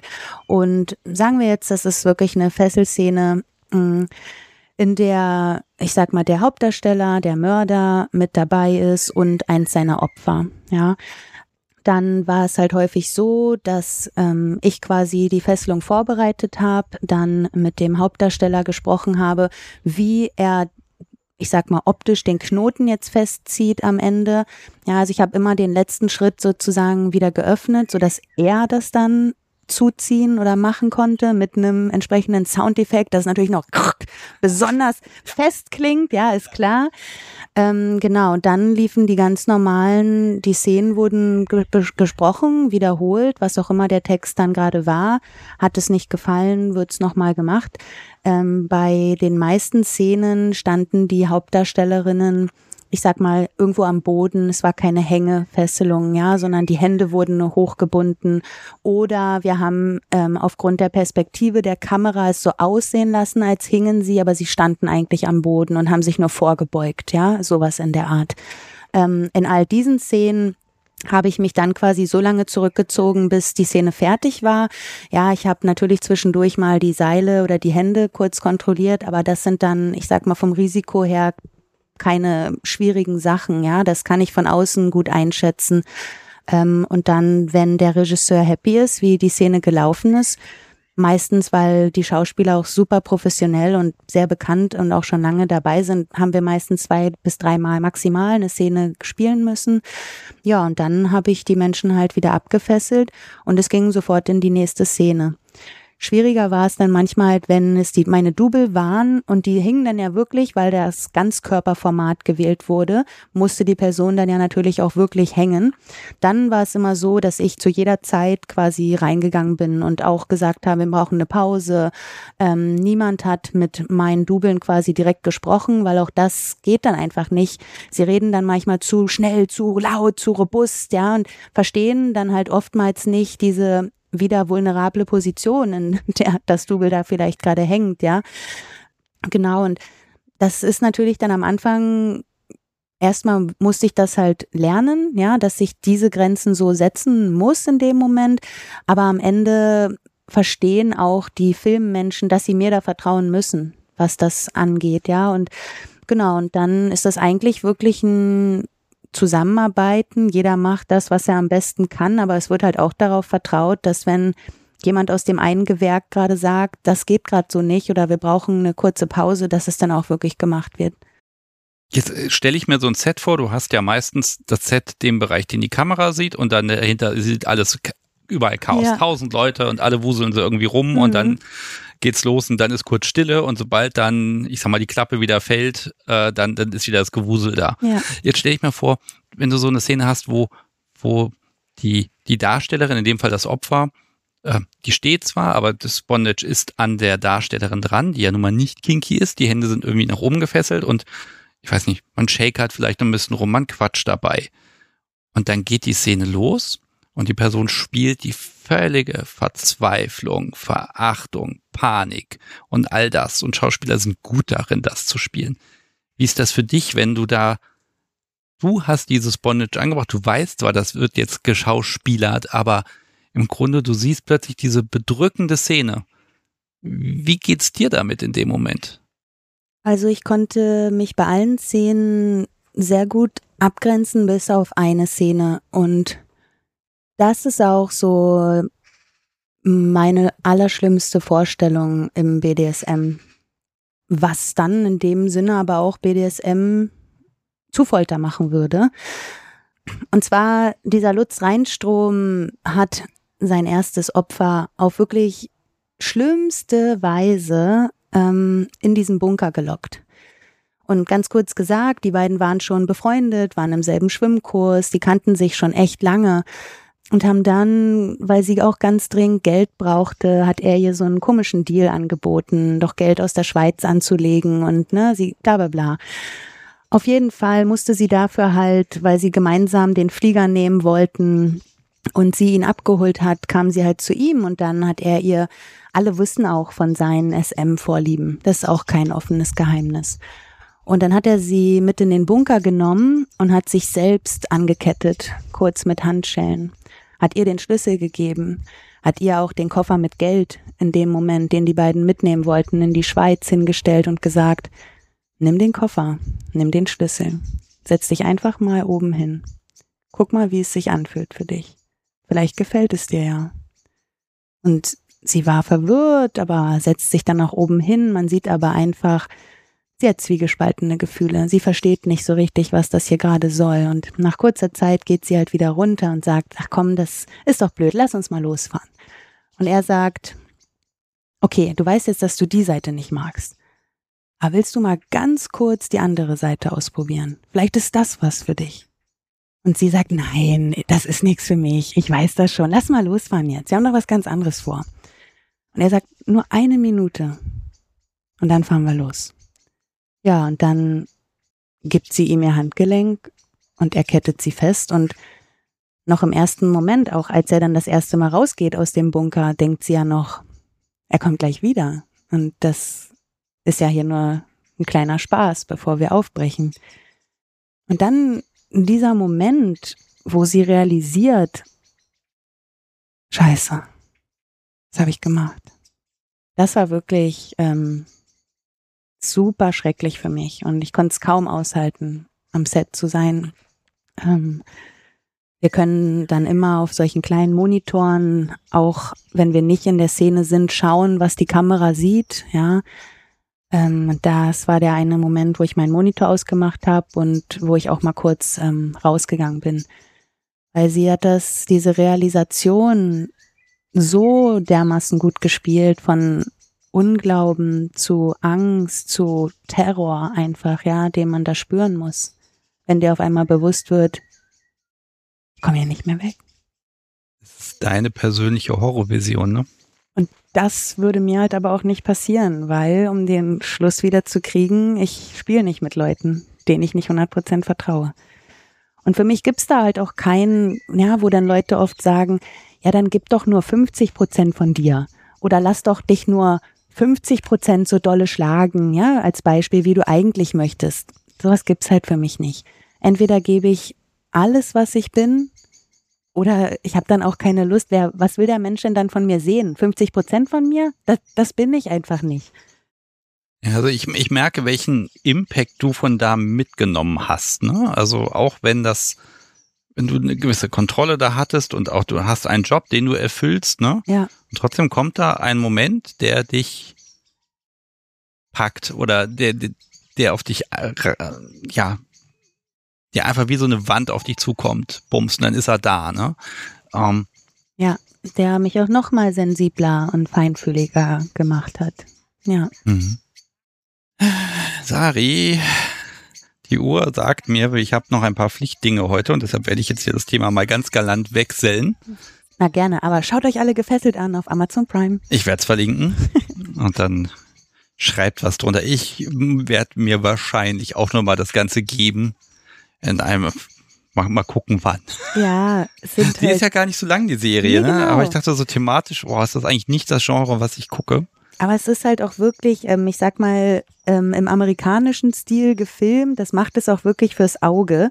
Sehr interessant. Gutes Farbschema. Ähm, die haben sich da echt was dabei gedacht, ja. Das Drehbuch ist auch top. Bevor wir das vergessen, und das liegt schon da, eigentlich will ich ja mal nicht vorher wissen, was das ist. Es gibt ein Ding der Woche. Mhm. Und ähm, ja, du hast was mitgebracht. Das liegt ja, ich darf es mal in die Hand nehmen. Na, sehr gerne. Ah, es ist eine, eine Bullwhip in Rot-Schwarz. Und sie ist auch relativ lang. Man sagt das ja mal in Fuß. Wie viel Fuß mögen das sein? Tja, das weiß ich nicht. Ich glaube, sie ist äh, zweieinhalb Meter lang. Ja, und sie ist schwer. Ja. Sie ist erstaunlich schwer. Ja. Ähm, und sie ist, ähm, ja, also erstmal, sie ist das Ding der Woche. Und sie, sie hat einen, einen kleinen Cracker dran, der ist sogar relativ neu, würde ich sagen. Mhm. Hm? Extra nochmal ausgetauscht, die mhm. Nein? Okay. Und die, die, sie fühlt sich böse an. Sie hat wirklich einen schön schwer ausbalancierten Griff, muss ich ja mal sagen. Ähm, Geschenk gekauft, selber gemacht. Gekauft. Und wie lange begleitet die dich schon? Mm, seit anderthalb Jahren etwa. Okay, und das ist Leder? Echt, mhm. echt, echtes Leder vermute ich sogar? Ja. Und es riecht auch noch ein bisschen danach. Und ja, ich hätte jetzt von dir natürlich erwartet, dass du irgendein Seil mitbringst oder irgendein so Seilwirbel oder irgendwas, aber nein, es ist eine Brille. Warum? Naja, ein Seil hätten ja wirklich alle erwartet. Ja, und, genau. Ähm, Deshalb finde ich das ja gut. Genau. Und wir haben ja auch schon, wie gesagt, darüber geredet. Es kommt darauf an, ähm, was fühle ich, wenn ich Dinge mache oder wenn sie an mir gemacht werden. Und es ist am Ende halt wirklich egal, welches Werkzeug es ist. Ähm, ich fühle mich niemals so unverwundbar und stark und stolz, als wenn ich die Schallgeschwindigkeit durchbreche. Und das ist halt wirklich eine Sache, die mich so kickt an diesen Bullwhips. Ähm, ich habe auch noch nie verstanden, warum ich jemanden mit meiner Bullwhip einwickeln sollte, weil ich will ja cracken. Und deswegen übe ich von Anfang an auch auf Ziel zu cracken. Und wenn ich die an Menschen benutze, crack ich auch an den Menschen. Und ich wickel da niemanden ein. Und ich will auch damit nicht sagen, ne, das hat keine Berechtigung, diese Technik. Ähm, jeder soll das ja wirklich so machen, wie man möchte. Und es sind halt verschiedene Arten. Ich habe da auch schon viel mit Bullwhip-Liebhabern drüber geredet. Ähm, aber ich wüsste nicht, warum ich meine Bullwhip benutzen wollte, wenn ich sie nicht dazu benutzen wollte, um zu cracken. Es ist die Faszination am Knall, ja, und dass ja. du das so auslösen kannst. Genau das. Du, du hast, hast du eben hier vor, vor ein Stündchen schon, hast du mal damit kurz im Garten gestanden und ein bisschen gecrackt. Und was ich faszinierend fand, war, du stehst dann da und du hast plötzlich eine ganz andere Körperhaltung eingenommen. Ich äh, fühlte mich erinnert an, an Matrix, wenn Neo beigebracht bekommt, zu kämpfen, wie seine Körperhaltung sich plötzlich ändert. Auch dein, dein linker Arm, der war so, ja, flache Hand und vorm Körper liegend, ja, so ein bisschen ausbalancierend und dann kam das so, ich sag mal so, aus der Hüfte durch den Oberkörper in den Arm, in die Peitsche bis ans Ende. Also eine fließende Bewegung durch den gesamten Körper, wo ich dachte, Ui, da fühlt sich aber jemand sehr wohl gerade damit. Ja, ich sag mal, es gibt natürlich ja verschiedene Cracks, aber gerade beim Overhand Crack, das habe ich ja vorhin gemacht, ähm, da macht das sehr viel Sinn, den Körper mit zu benutzen, um halt den Schwung mitzunehmen. Zum Beispiel beim Kettlemans Crack stehe ich einfach nur da und bewege nur meinen Arm. Da macht es jetzt gar keinen Sinn, dass mein Körper da mit eine Welle macht. Ja, das würde das am Ende vielleicht noch erschweren. Ähm, aber tatsächlich oft, wenn ich Dinge mache, bei denen ich nicht nachdenke, also zum Beispiel BDSM, dann fühle ich mich eher wie eine Kreatur, wie ein, ja, wie irgendein Geschöpf, was jetzt aber nicht männlich oder weiblich ist, sondern es ist eher so ein bisschen eine kriechende Kreatur irgendwie und mein ganzer Körper bewegt sich ein bisschen animalischer. Ähm, das höre ich auch häufig, wenn Menschen mich beim Fesseln beobachten. Und ich glaube, das ist aber auch das Besondere, wenn wir ja nicht mehr darauf achten, wie wir uns bewegen, sondern einfach Dinge aus uns kommen, aus uns herauskriechen. So einfach so ein Sein, ja? Genau, und ich glaube, das ist dann das, ja, wenn wir nicht mehr aufpassen, wie sitze ich, wie stehe ich, sondern. Ist das deine erste Bullwhip? Das ist, ähm, also nicht die erste, die ich benutzt habe, aber meine erste eigene, ja. Okay, warum wolltest du die haben? Also, was, was, was ist an, an, an Bullwhip-Hauen so besonders spannend im Vergleich zu, sag mal, jedem anderen Gegenstand, mit dem man irgendwie spanken könnte oder irgendwas? Also, also ja, die Geschwindigkeit, okay, das Ding liegt bei dir in der Hand, aber was, was ist nochmal, warum, warum fällt dann die Wahl immer auf dieses Gerät? Fällt gar nicht immer auf dieses Gerät. Wenn ich Platz habe, würde ich es immer auf dieses Gerät fallen. Ähm, ich ich finde, was nice ist an anderen Geräten, wenn ich zum Beispiel eher die nehmen würde, zum Beispiel greife ich eher zum Rohrstock, wenn ich Bock auf ähm, geile Geräusche habe oder eher ein bisschen rhythmischer schlagen möchte. Wenn ich aber wirklich Platz habe, dann liebe ich es halt einfach auch diese krasse Angstkomponente. Du musst ja nicht jemanden treffen. Und du löst trotzdem die schlimmste Angst aus, wenn du neben dem Kopf eines Menschen crackst oder alleine neben seinem Schwanz oder vor seinen Füßen. Ich hatte den heißesten Moment, in dem ich jemanden vor mir durch den Steinbruch getrieben habe, ohne ihn ein einziges Mal zu treffen. Und während er rückwärts von mir weggestolpert ist, wurde sein Schwanz hart und wir wurden beide so heiß wie noch nie in unserem Leben. Ja, und das ist halt auch das Besondere daran. Diese große Komponente von bis. Gleichzeitig kann ich die wie so eine langsame Schlange über deinen Körper gleiten lassen und streichel dich und im nächsten Moment macht sie dir so eine Angst, ähm, dass man fast losweint. Und ich habe ja heute auch schon erzählt, ich liebe dieses Spiel zwischen den Gegensätzen und das ist damit auch wieder sehr einfach für mich auch das ist, ich gehe schon wieder zum Zauberer rüber, ne? so, so der Zauberstab. Damit kannst du Effekte machen. Ja. Du musst nicht treffen, du musst keine Spuren hinterlassen.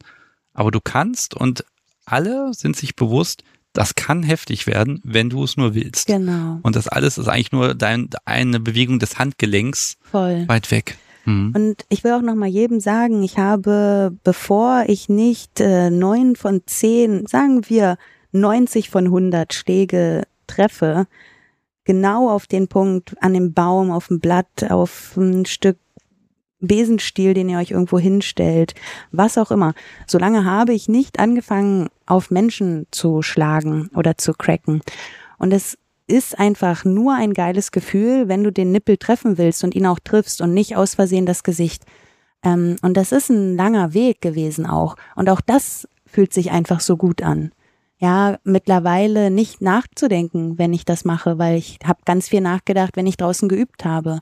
Ja, und ähm, dann wird das erst ein besonderer Moment. Wenn ich einmal jemanden mit voller Wucht äh, hinten ans Ohr cracke, anstatt auf den Rücken, spielt diese Person wahrscheinlich nie wieder mit mir und der Bullwhip, ja. Und das ist nochmal eine ganz ähm, große Verantwortung, finde ich auch. Ja, je mächtiger das Gerät ist, das ich benutze, desto sicherer muss ich mich selbst damit fühlen, um es auch benutzen zu können. Und ich hatte wirklich den heißesten Moment ähm, mit einer riesigen, wunderschönen Frau ähm, auf der letzten Obscene-Messe. Ähm, und sie hatte ein Kleid an und wollte von mir ausgepeitscht werden. Ähm, wir kennen uns auch persönlich, das war jetzt nicht irgendein random Messebesucher. Und dann habe ich sie gebeten, weil ihr restlicher Körper hatte halt schon so viele Spuren, ja, da wo ich eigentlich hinschlagen würde. Und dann war das halt das erste Mal, dass ich jemanden ähm, auf die Vorderseite, auf die Brust und auf den Bauch geschlagen habe damit. Was natürlich super sensibel ist, um da jemanden, ja, mit der Bullwhip hinzuschlagen. Ähm, und ab einem Punkt habe ich gedacht, das ist zu viel. Ich habe sie gebeten, dass sie sich umdreht. Und weil ihr Kleid aber immer noch auf der Hüfte hing und ich halt ihren Hintern dann schlagen wollte, habe ich dann halt mit Cracks das Kleid hinten runtergeschlagen. Und das fühlt sich natürlich der Wahnsinn an, ja, wenn ich nicht zwischendurch rangehen muss oder sage, zieh dein Kleid runter oder irgendwas, was natürlich auch alles super hot umgesetzt hätte werden können, ja. Aber das sind so die Momente, wofür ich dann echt lebe. Ja, dass ich dann so handeln kann, ohne an mir zu zweifeln, an der Situation und alle sich einfach nur super sicher und gut fühlen mit dem, was da gerade passiert. Ja, und auch die Person, die geschlagen wird, fühlt sich ja natürlich super safe, wenn sie merkt, ah krass, das geht auch. Ich muss mal das Publikum ansprechen. Ihr seht nicht ihre Blicke, diese Begeisterung, dieses Feuer, dieses so, das bin ich, das ist mein ja. verlängerter Arm, ja? ja. Also das ist dann auch kein Werkzeug mehr, würde ich sagen. Nee. Das ist dann wirklich ein Stück von dir ja. Wahnsinn. Ja. Und das ist ja ein böses Werkzeug. Also das hat Macht, das hat, das hat Schadpotenzial. Ähm, Gibt es noch irgendwas, was du gerne mal ausprobieren würdest, wo du sagen würdest, boah, damit würde ich gerne mal spielen. Das möchte ich gerne mal machen. Was weiß ich, oben in der Takelage auf ein Segelboot fesseln, ja, kann spannend sein, wenn alles schwankt um zehn Meter rechts, links, weiß ich nicht. Aber gibt's noch was, wo du sagst, boah, das wäre jetzt nochmal so ein Ding wenn ich das in die Finger krieg, Wahnsinn, darin werde ich richtig gut und dann mache ich das genau damit. Worin ich richtig gut werden wollte, war Shibari und die Bullwhip. Und in beidem bin ich jetzt mittlerweile fortgeschritten. Aber ich bin immer noch auf jeden Fall verständnisvoll genug, um zu sehen, dass der Weg einfach immer weiter und vor allem breiter wird auch, ja, je tiefer man irgendwo reingeht. So jetzt spontan fällt mir nix ein, wo ich richtig gut werden wollen würde, weil ich sag mal, alle Schlagwerkzeuge benutze ich sicher und gut und hab auch Lust, die zu benutzen und hab die auch alle. Ähm, Seile habe ich und benutze ich viel. Ja, wie? Keine Herausforderung mehr? Das klingt nach, fast nach Langeweile. Nee, weil ich habe ja gerade probiert zu sagen, ich habe genug zu üben am ähm, Bullwhip oder an den Seilen nach wie vor. Ja. Okay ich mag noch mal so ein bisschen auf diese, diese Szene eingehen, auf diese Vanilla-Szene. Also du hast ja viel mit Menschen zu tun, gerade an so einem Set oder so, die mit BDSM nichts anfangen können. Und auch du hast genauso wie ich und wahrscheinlich fast alle BDSM das Problem, man möchte die Leute begeistern. Aber ähm, kannst du mir einen Hint geben, wie kann man Menschen, die jetzt BDSM, dieses Feuer nicht in sich tragen, wie kann man die so ein bisschen zumindest mitnehmen und dieses dieses Verständnis erreichen? Also wie kann man es ihnen erklären? Hast du da schon was probiert? Hast du da vielleicht einen Weg, äh, dass man die Menschen nicht gleich überfordert, überfährt und dass man sie auch manchmal mit schockt, weil man ja können, kann, kann man die Leute schocken. Nein, also wie kannst du respektvoll Menschen, die damit nichts anfangen können, sagen, hallo, das ist BDSM und ich helfe dir jetzt zu verstehen, warum das interessant ist. Ja, genau deswegen mache ich ja, was ich mache.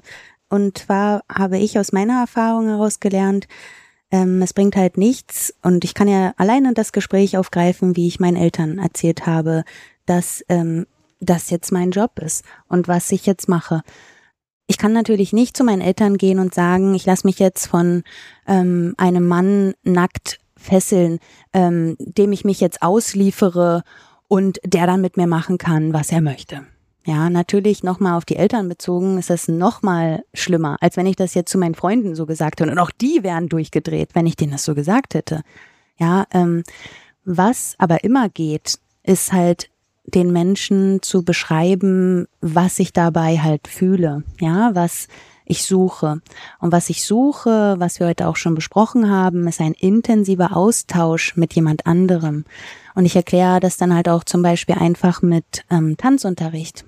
Das machst du ja auch nur mit jemandem, den du magst, dem du gerne nahe bist, ja, dem du auch vertraust, dass wenn es zum Beispiel eine Frau ist, die mit einem Mann tanzt, dem Mann, dem du dann auch vertraust, der kann die Technik, der kann dich führen, der ist aufmerksam, ja, und zuvorkommt und nett und du magst diese Person erstmal. Dann kommen halt technische Faktoren dazu, die du vorher abschätzt, ja, mag, ähm, ich sag mal, kann ich mir vorstellen, das mit diesem Menschen gemeinsam zu machen, hat er die Technik oder nicht. Und dann ähm, ist es ja am Ende genau das, dass jeder versteht, dass ich gesehen werden will, jeder versteht, dass ich gehört werden will und dass ich mich ausdrücken will in dem, wie ich bin. Und wenn das dann noch jemand bezeugt, in einer liebevollen Art und Weise, das versteht einfach jeder.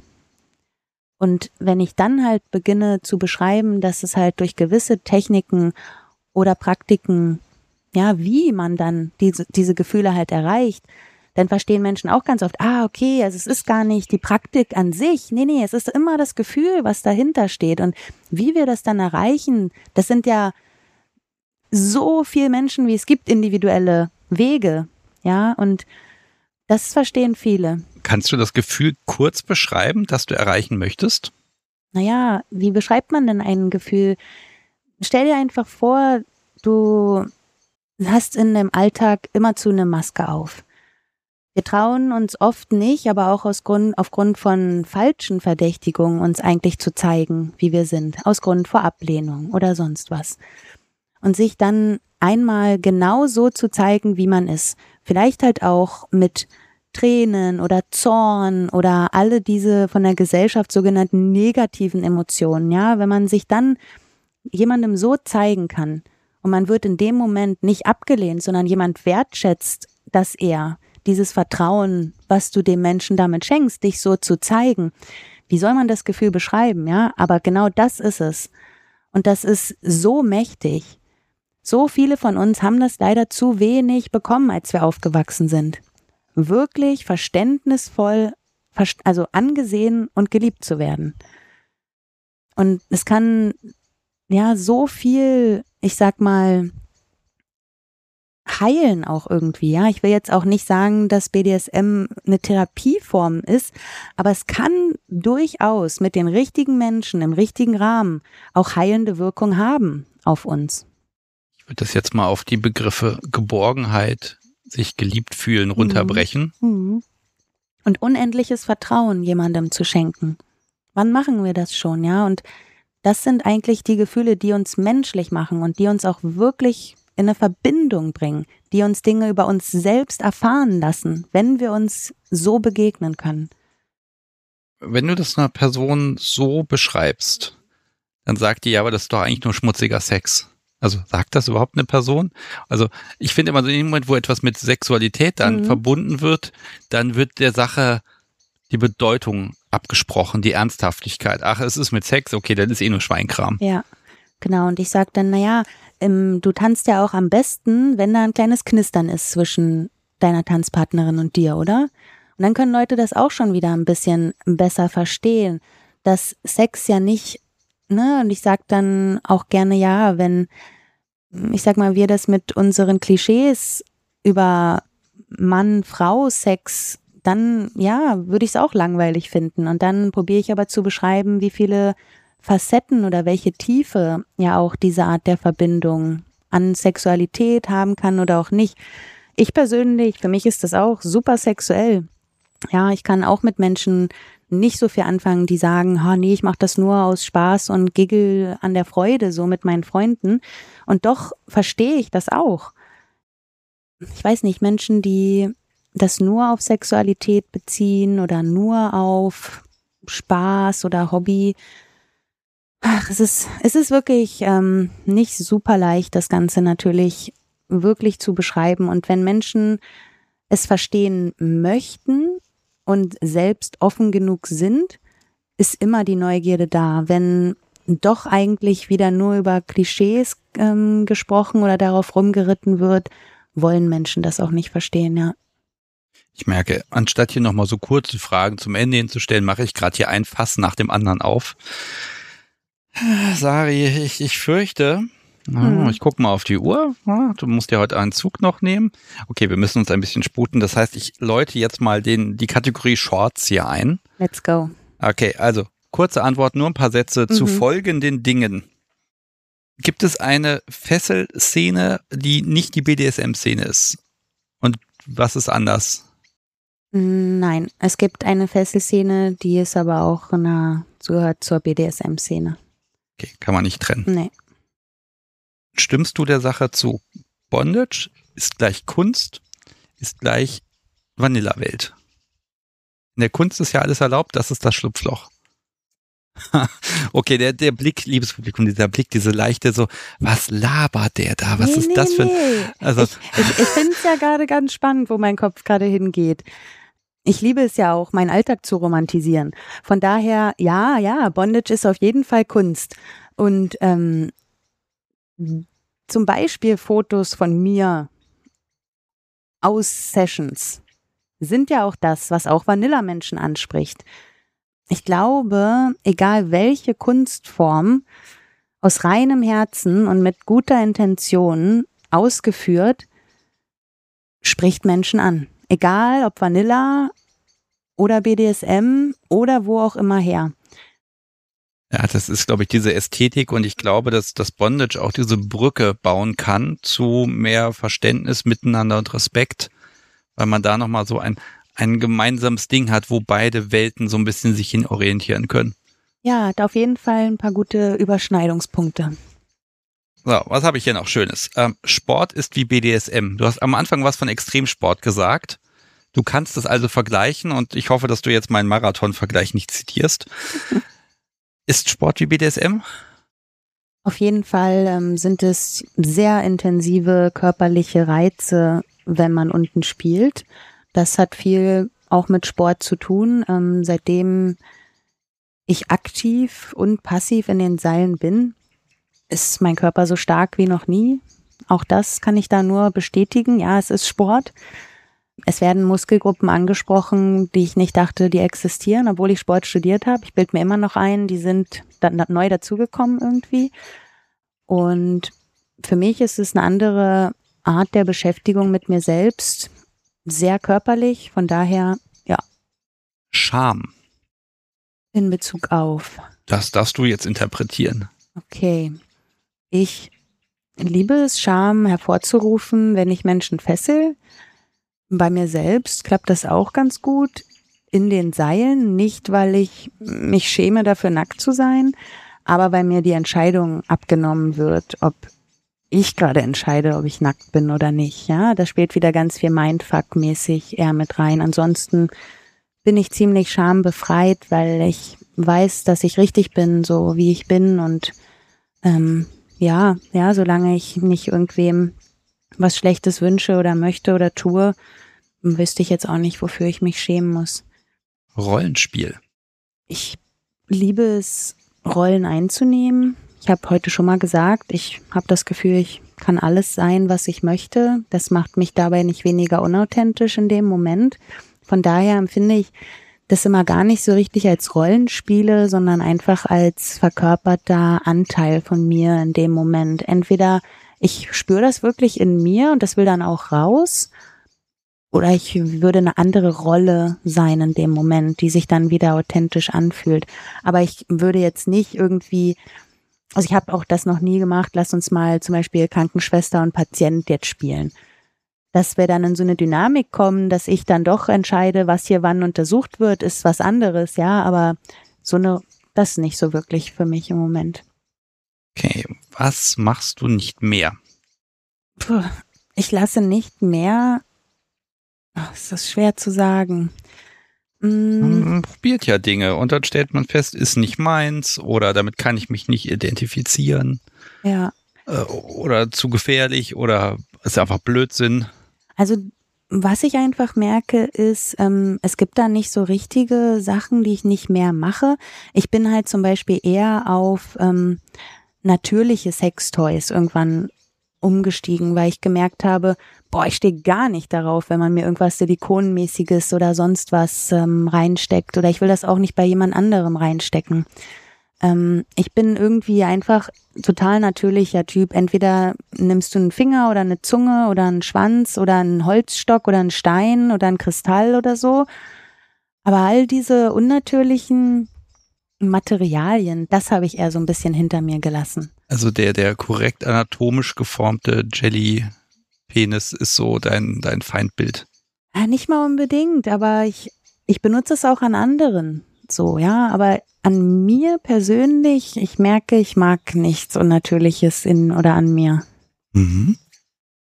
Ansonsten, ja, habe ich eine Zeit lang mich halt in einer krassen Dynamik immer mal wieder markieren lassen mit den Initialen. Ja, da haben wir die immer wieder in meine Haut reingeritzt. Nicht super tief, aber so, dass sie halt immer wieder sichtbar war. Das sind auch Sachen, die würde ich jetzt nicht einfach so machen mit irgendwem, aber es ist auch nicht so, dass ich es nie wieder machen würde. Ja, es fehlt dann halt einfach gerade die Person, wo ich Lust darauf habe, das gemeinsam zu machen. Ja. Okay, dann habe ich hier noch eine Aussage. Seil ist Liebe. Alles ist Liebe. Aber Seil ist große Liebe. Super. Okay. Jetzt habe ich so als allerletztes noch ein, eine Frage, nämlich, äh, ich meine, du hast ja schon tausend Interviews irgendwo gegeben und alle wollen sie im Grunde das Gleiche wissen und ich nehme mich da auch nicht aus. Welche Frage hätte dir mal irgendwann irgendjemand mal stellen sollen oder ich heute? Also welche, welche Frage hättest du gerne mal beantwortet? Und jetzt bitte nicht antworten, sondern ich möchte nur die Frage wissen. Was würdest du gerne mal erreichen als Riggerin? Kann ich dir diese Frage stellen? Nee, du hast gesagt, ich soll nur die Frage sagen. Okay. Dann mutmaße ich mal, ähm, dass die Antwort darauf spektakulär ist. Die muss jetzt irgendjemand anderes mal stellen. Das heißt, wenn du in irgendeinem anderen Interview bist und die Person stellt dir diese Frage, mhm. die ich sträflichst vernachlässigt habe oder vergessen habe, äh, dann weißt du, dass die Person hier zugehört hat. Das wäre super. Sari, ja. ich könnte mich noch den ganzen Tag, die ganze Nacht und noch morgen mit dir unterhalten, ähm, weil ich habe jetzt mehr Fragen als vorher. Aber ich werde mich jetzt zügeln. Ähm, das hat mir gerade unglaublichen Spaß gemacht und auch diese, dieser Spirit und auch dieses, dieses, du, du machst Dinge, du erreichst sie, du machst sie aber nicht, ich sag mal, aus Fahrlässigkeit, ne? sondern du weißt schon, was du tust und du, du behauptest dich auch in der Welt, wo, ja, warte mal, ich habe irgendwo den Satz noch stehen. Ich, ich war jetzt ehrlich gesagt, war ich mir zu, war es mir zu schäbig, diesen Satz zu sagen, aber ich werde es jetzt trotzdem tun. Ne? Männer machen halt, aber Frauen bewegen die Welt, wenn sie sich sicher sind. Und ich glaube, den Eindruck habe ich bei dir auch so. Was du tust, hast, hat Hand und Fuß. Du machst die Sachen nicht unter deiner Würde oder für den Mammon oder für irgendwas, sondern du machst die Sachen, weil du sie kannst, weil du sie willst und weil du dahinter stehen kannst. Und das finde ich total schön und davon braucht es einfach mehr. Es braucht mehr Saris. Dankeschön. Ähm, ich glaube, es braucht nicht mehr Saris. Ich glaube aber auch, es braucht mehr Leute, die keine Angst mehr davor haben, was ihr Potenzial sein könnte und was sie erreichen könnten. Ja, das braucht's mehr. Das nehme ich jetzt als Schlusswort. Jetzt kommen auch die Windböen, die uns in die Aufnahme reinfuschen wollen. Vielen Dank, dass du vorbeigekommen bist. Ich wünsche dir eine wunder, wundervolle Heimfahrt und äh, ja, nochmal vielen Dank und wir sehen uns bestimmt wieder und ich bin auf Updates sehr gespannt. Danke, Sebastian. Es war super schön mit dir. Bis bald. Danke. Tschüss. Tschüss.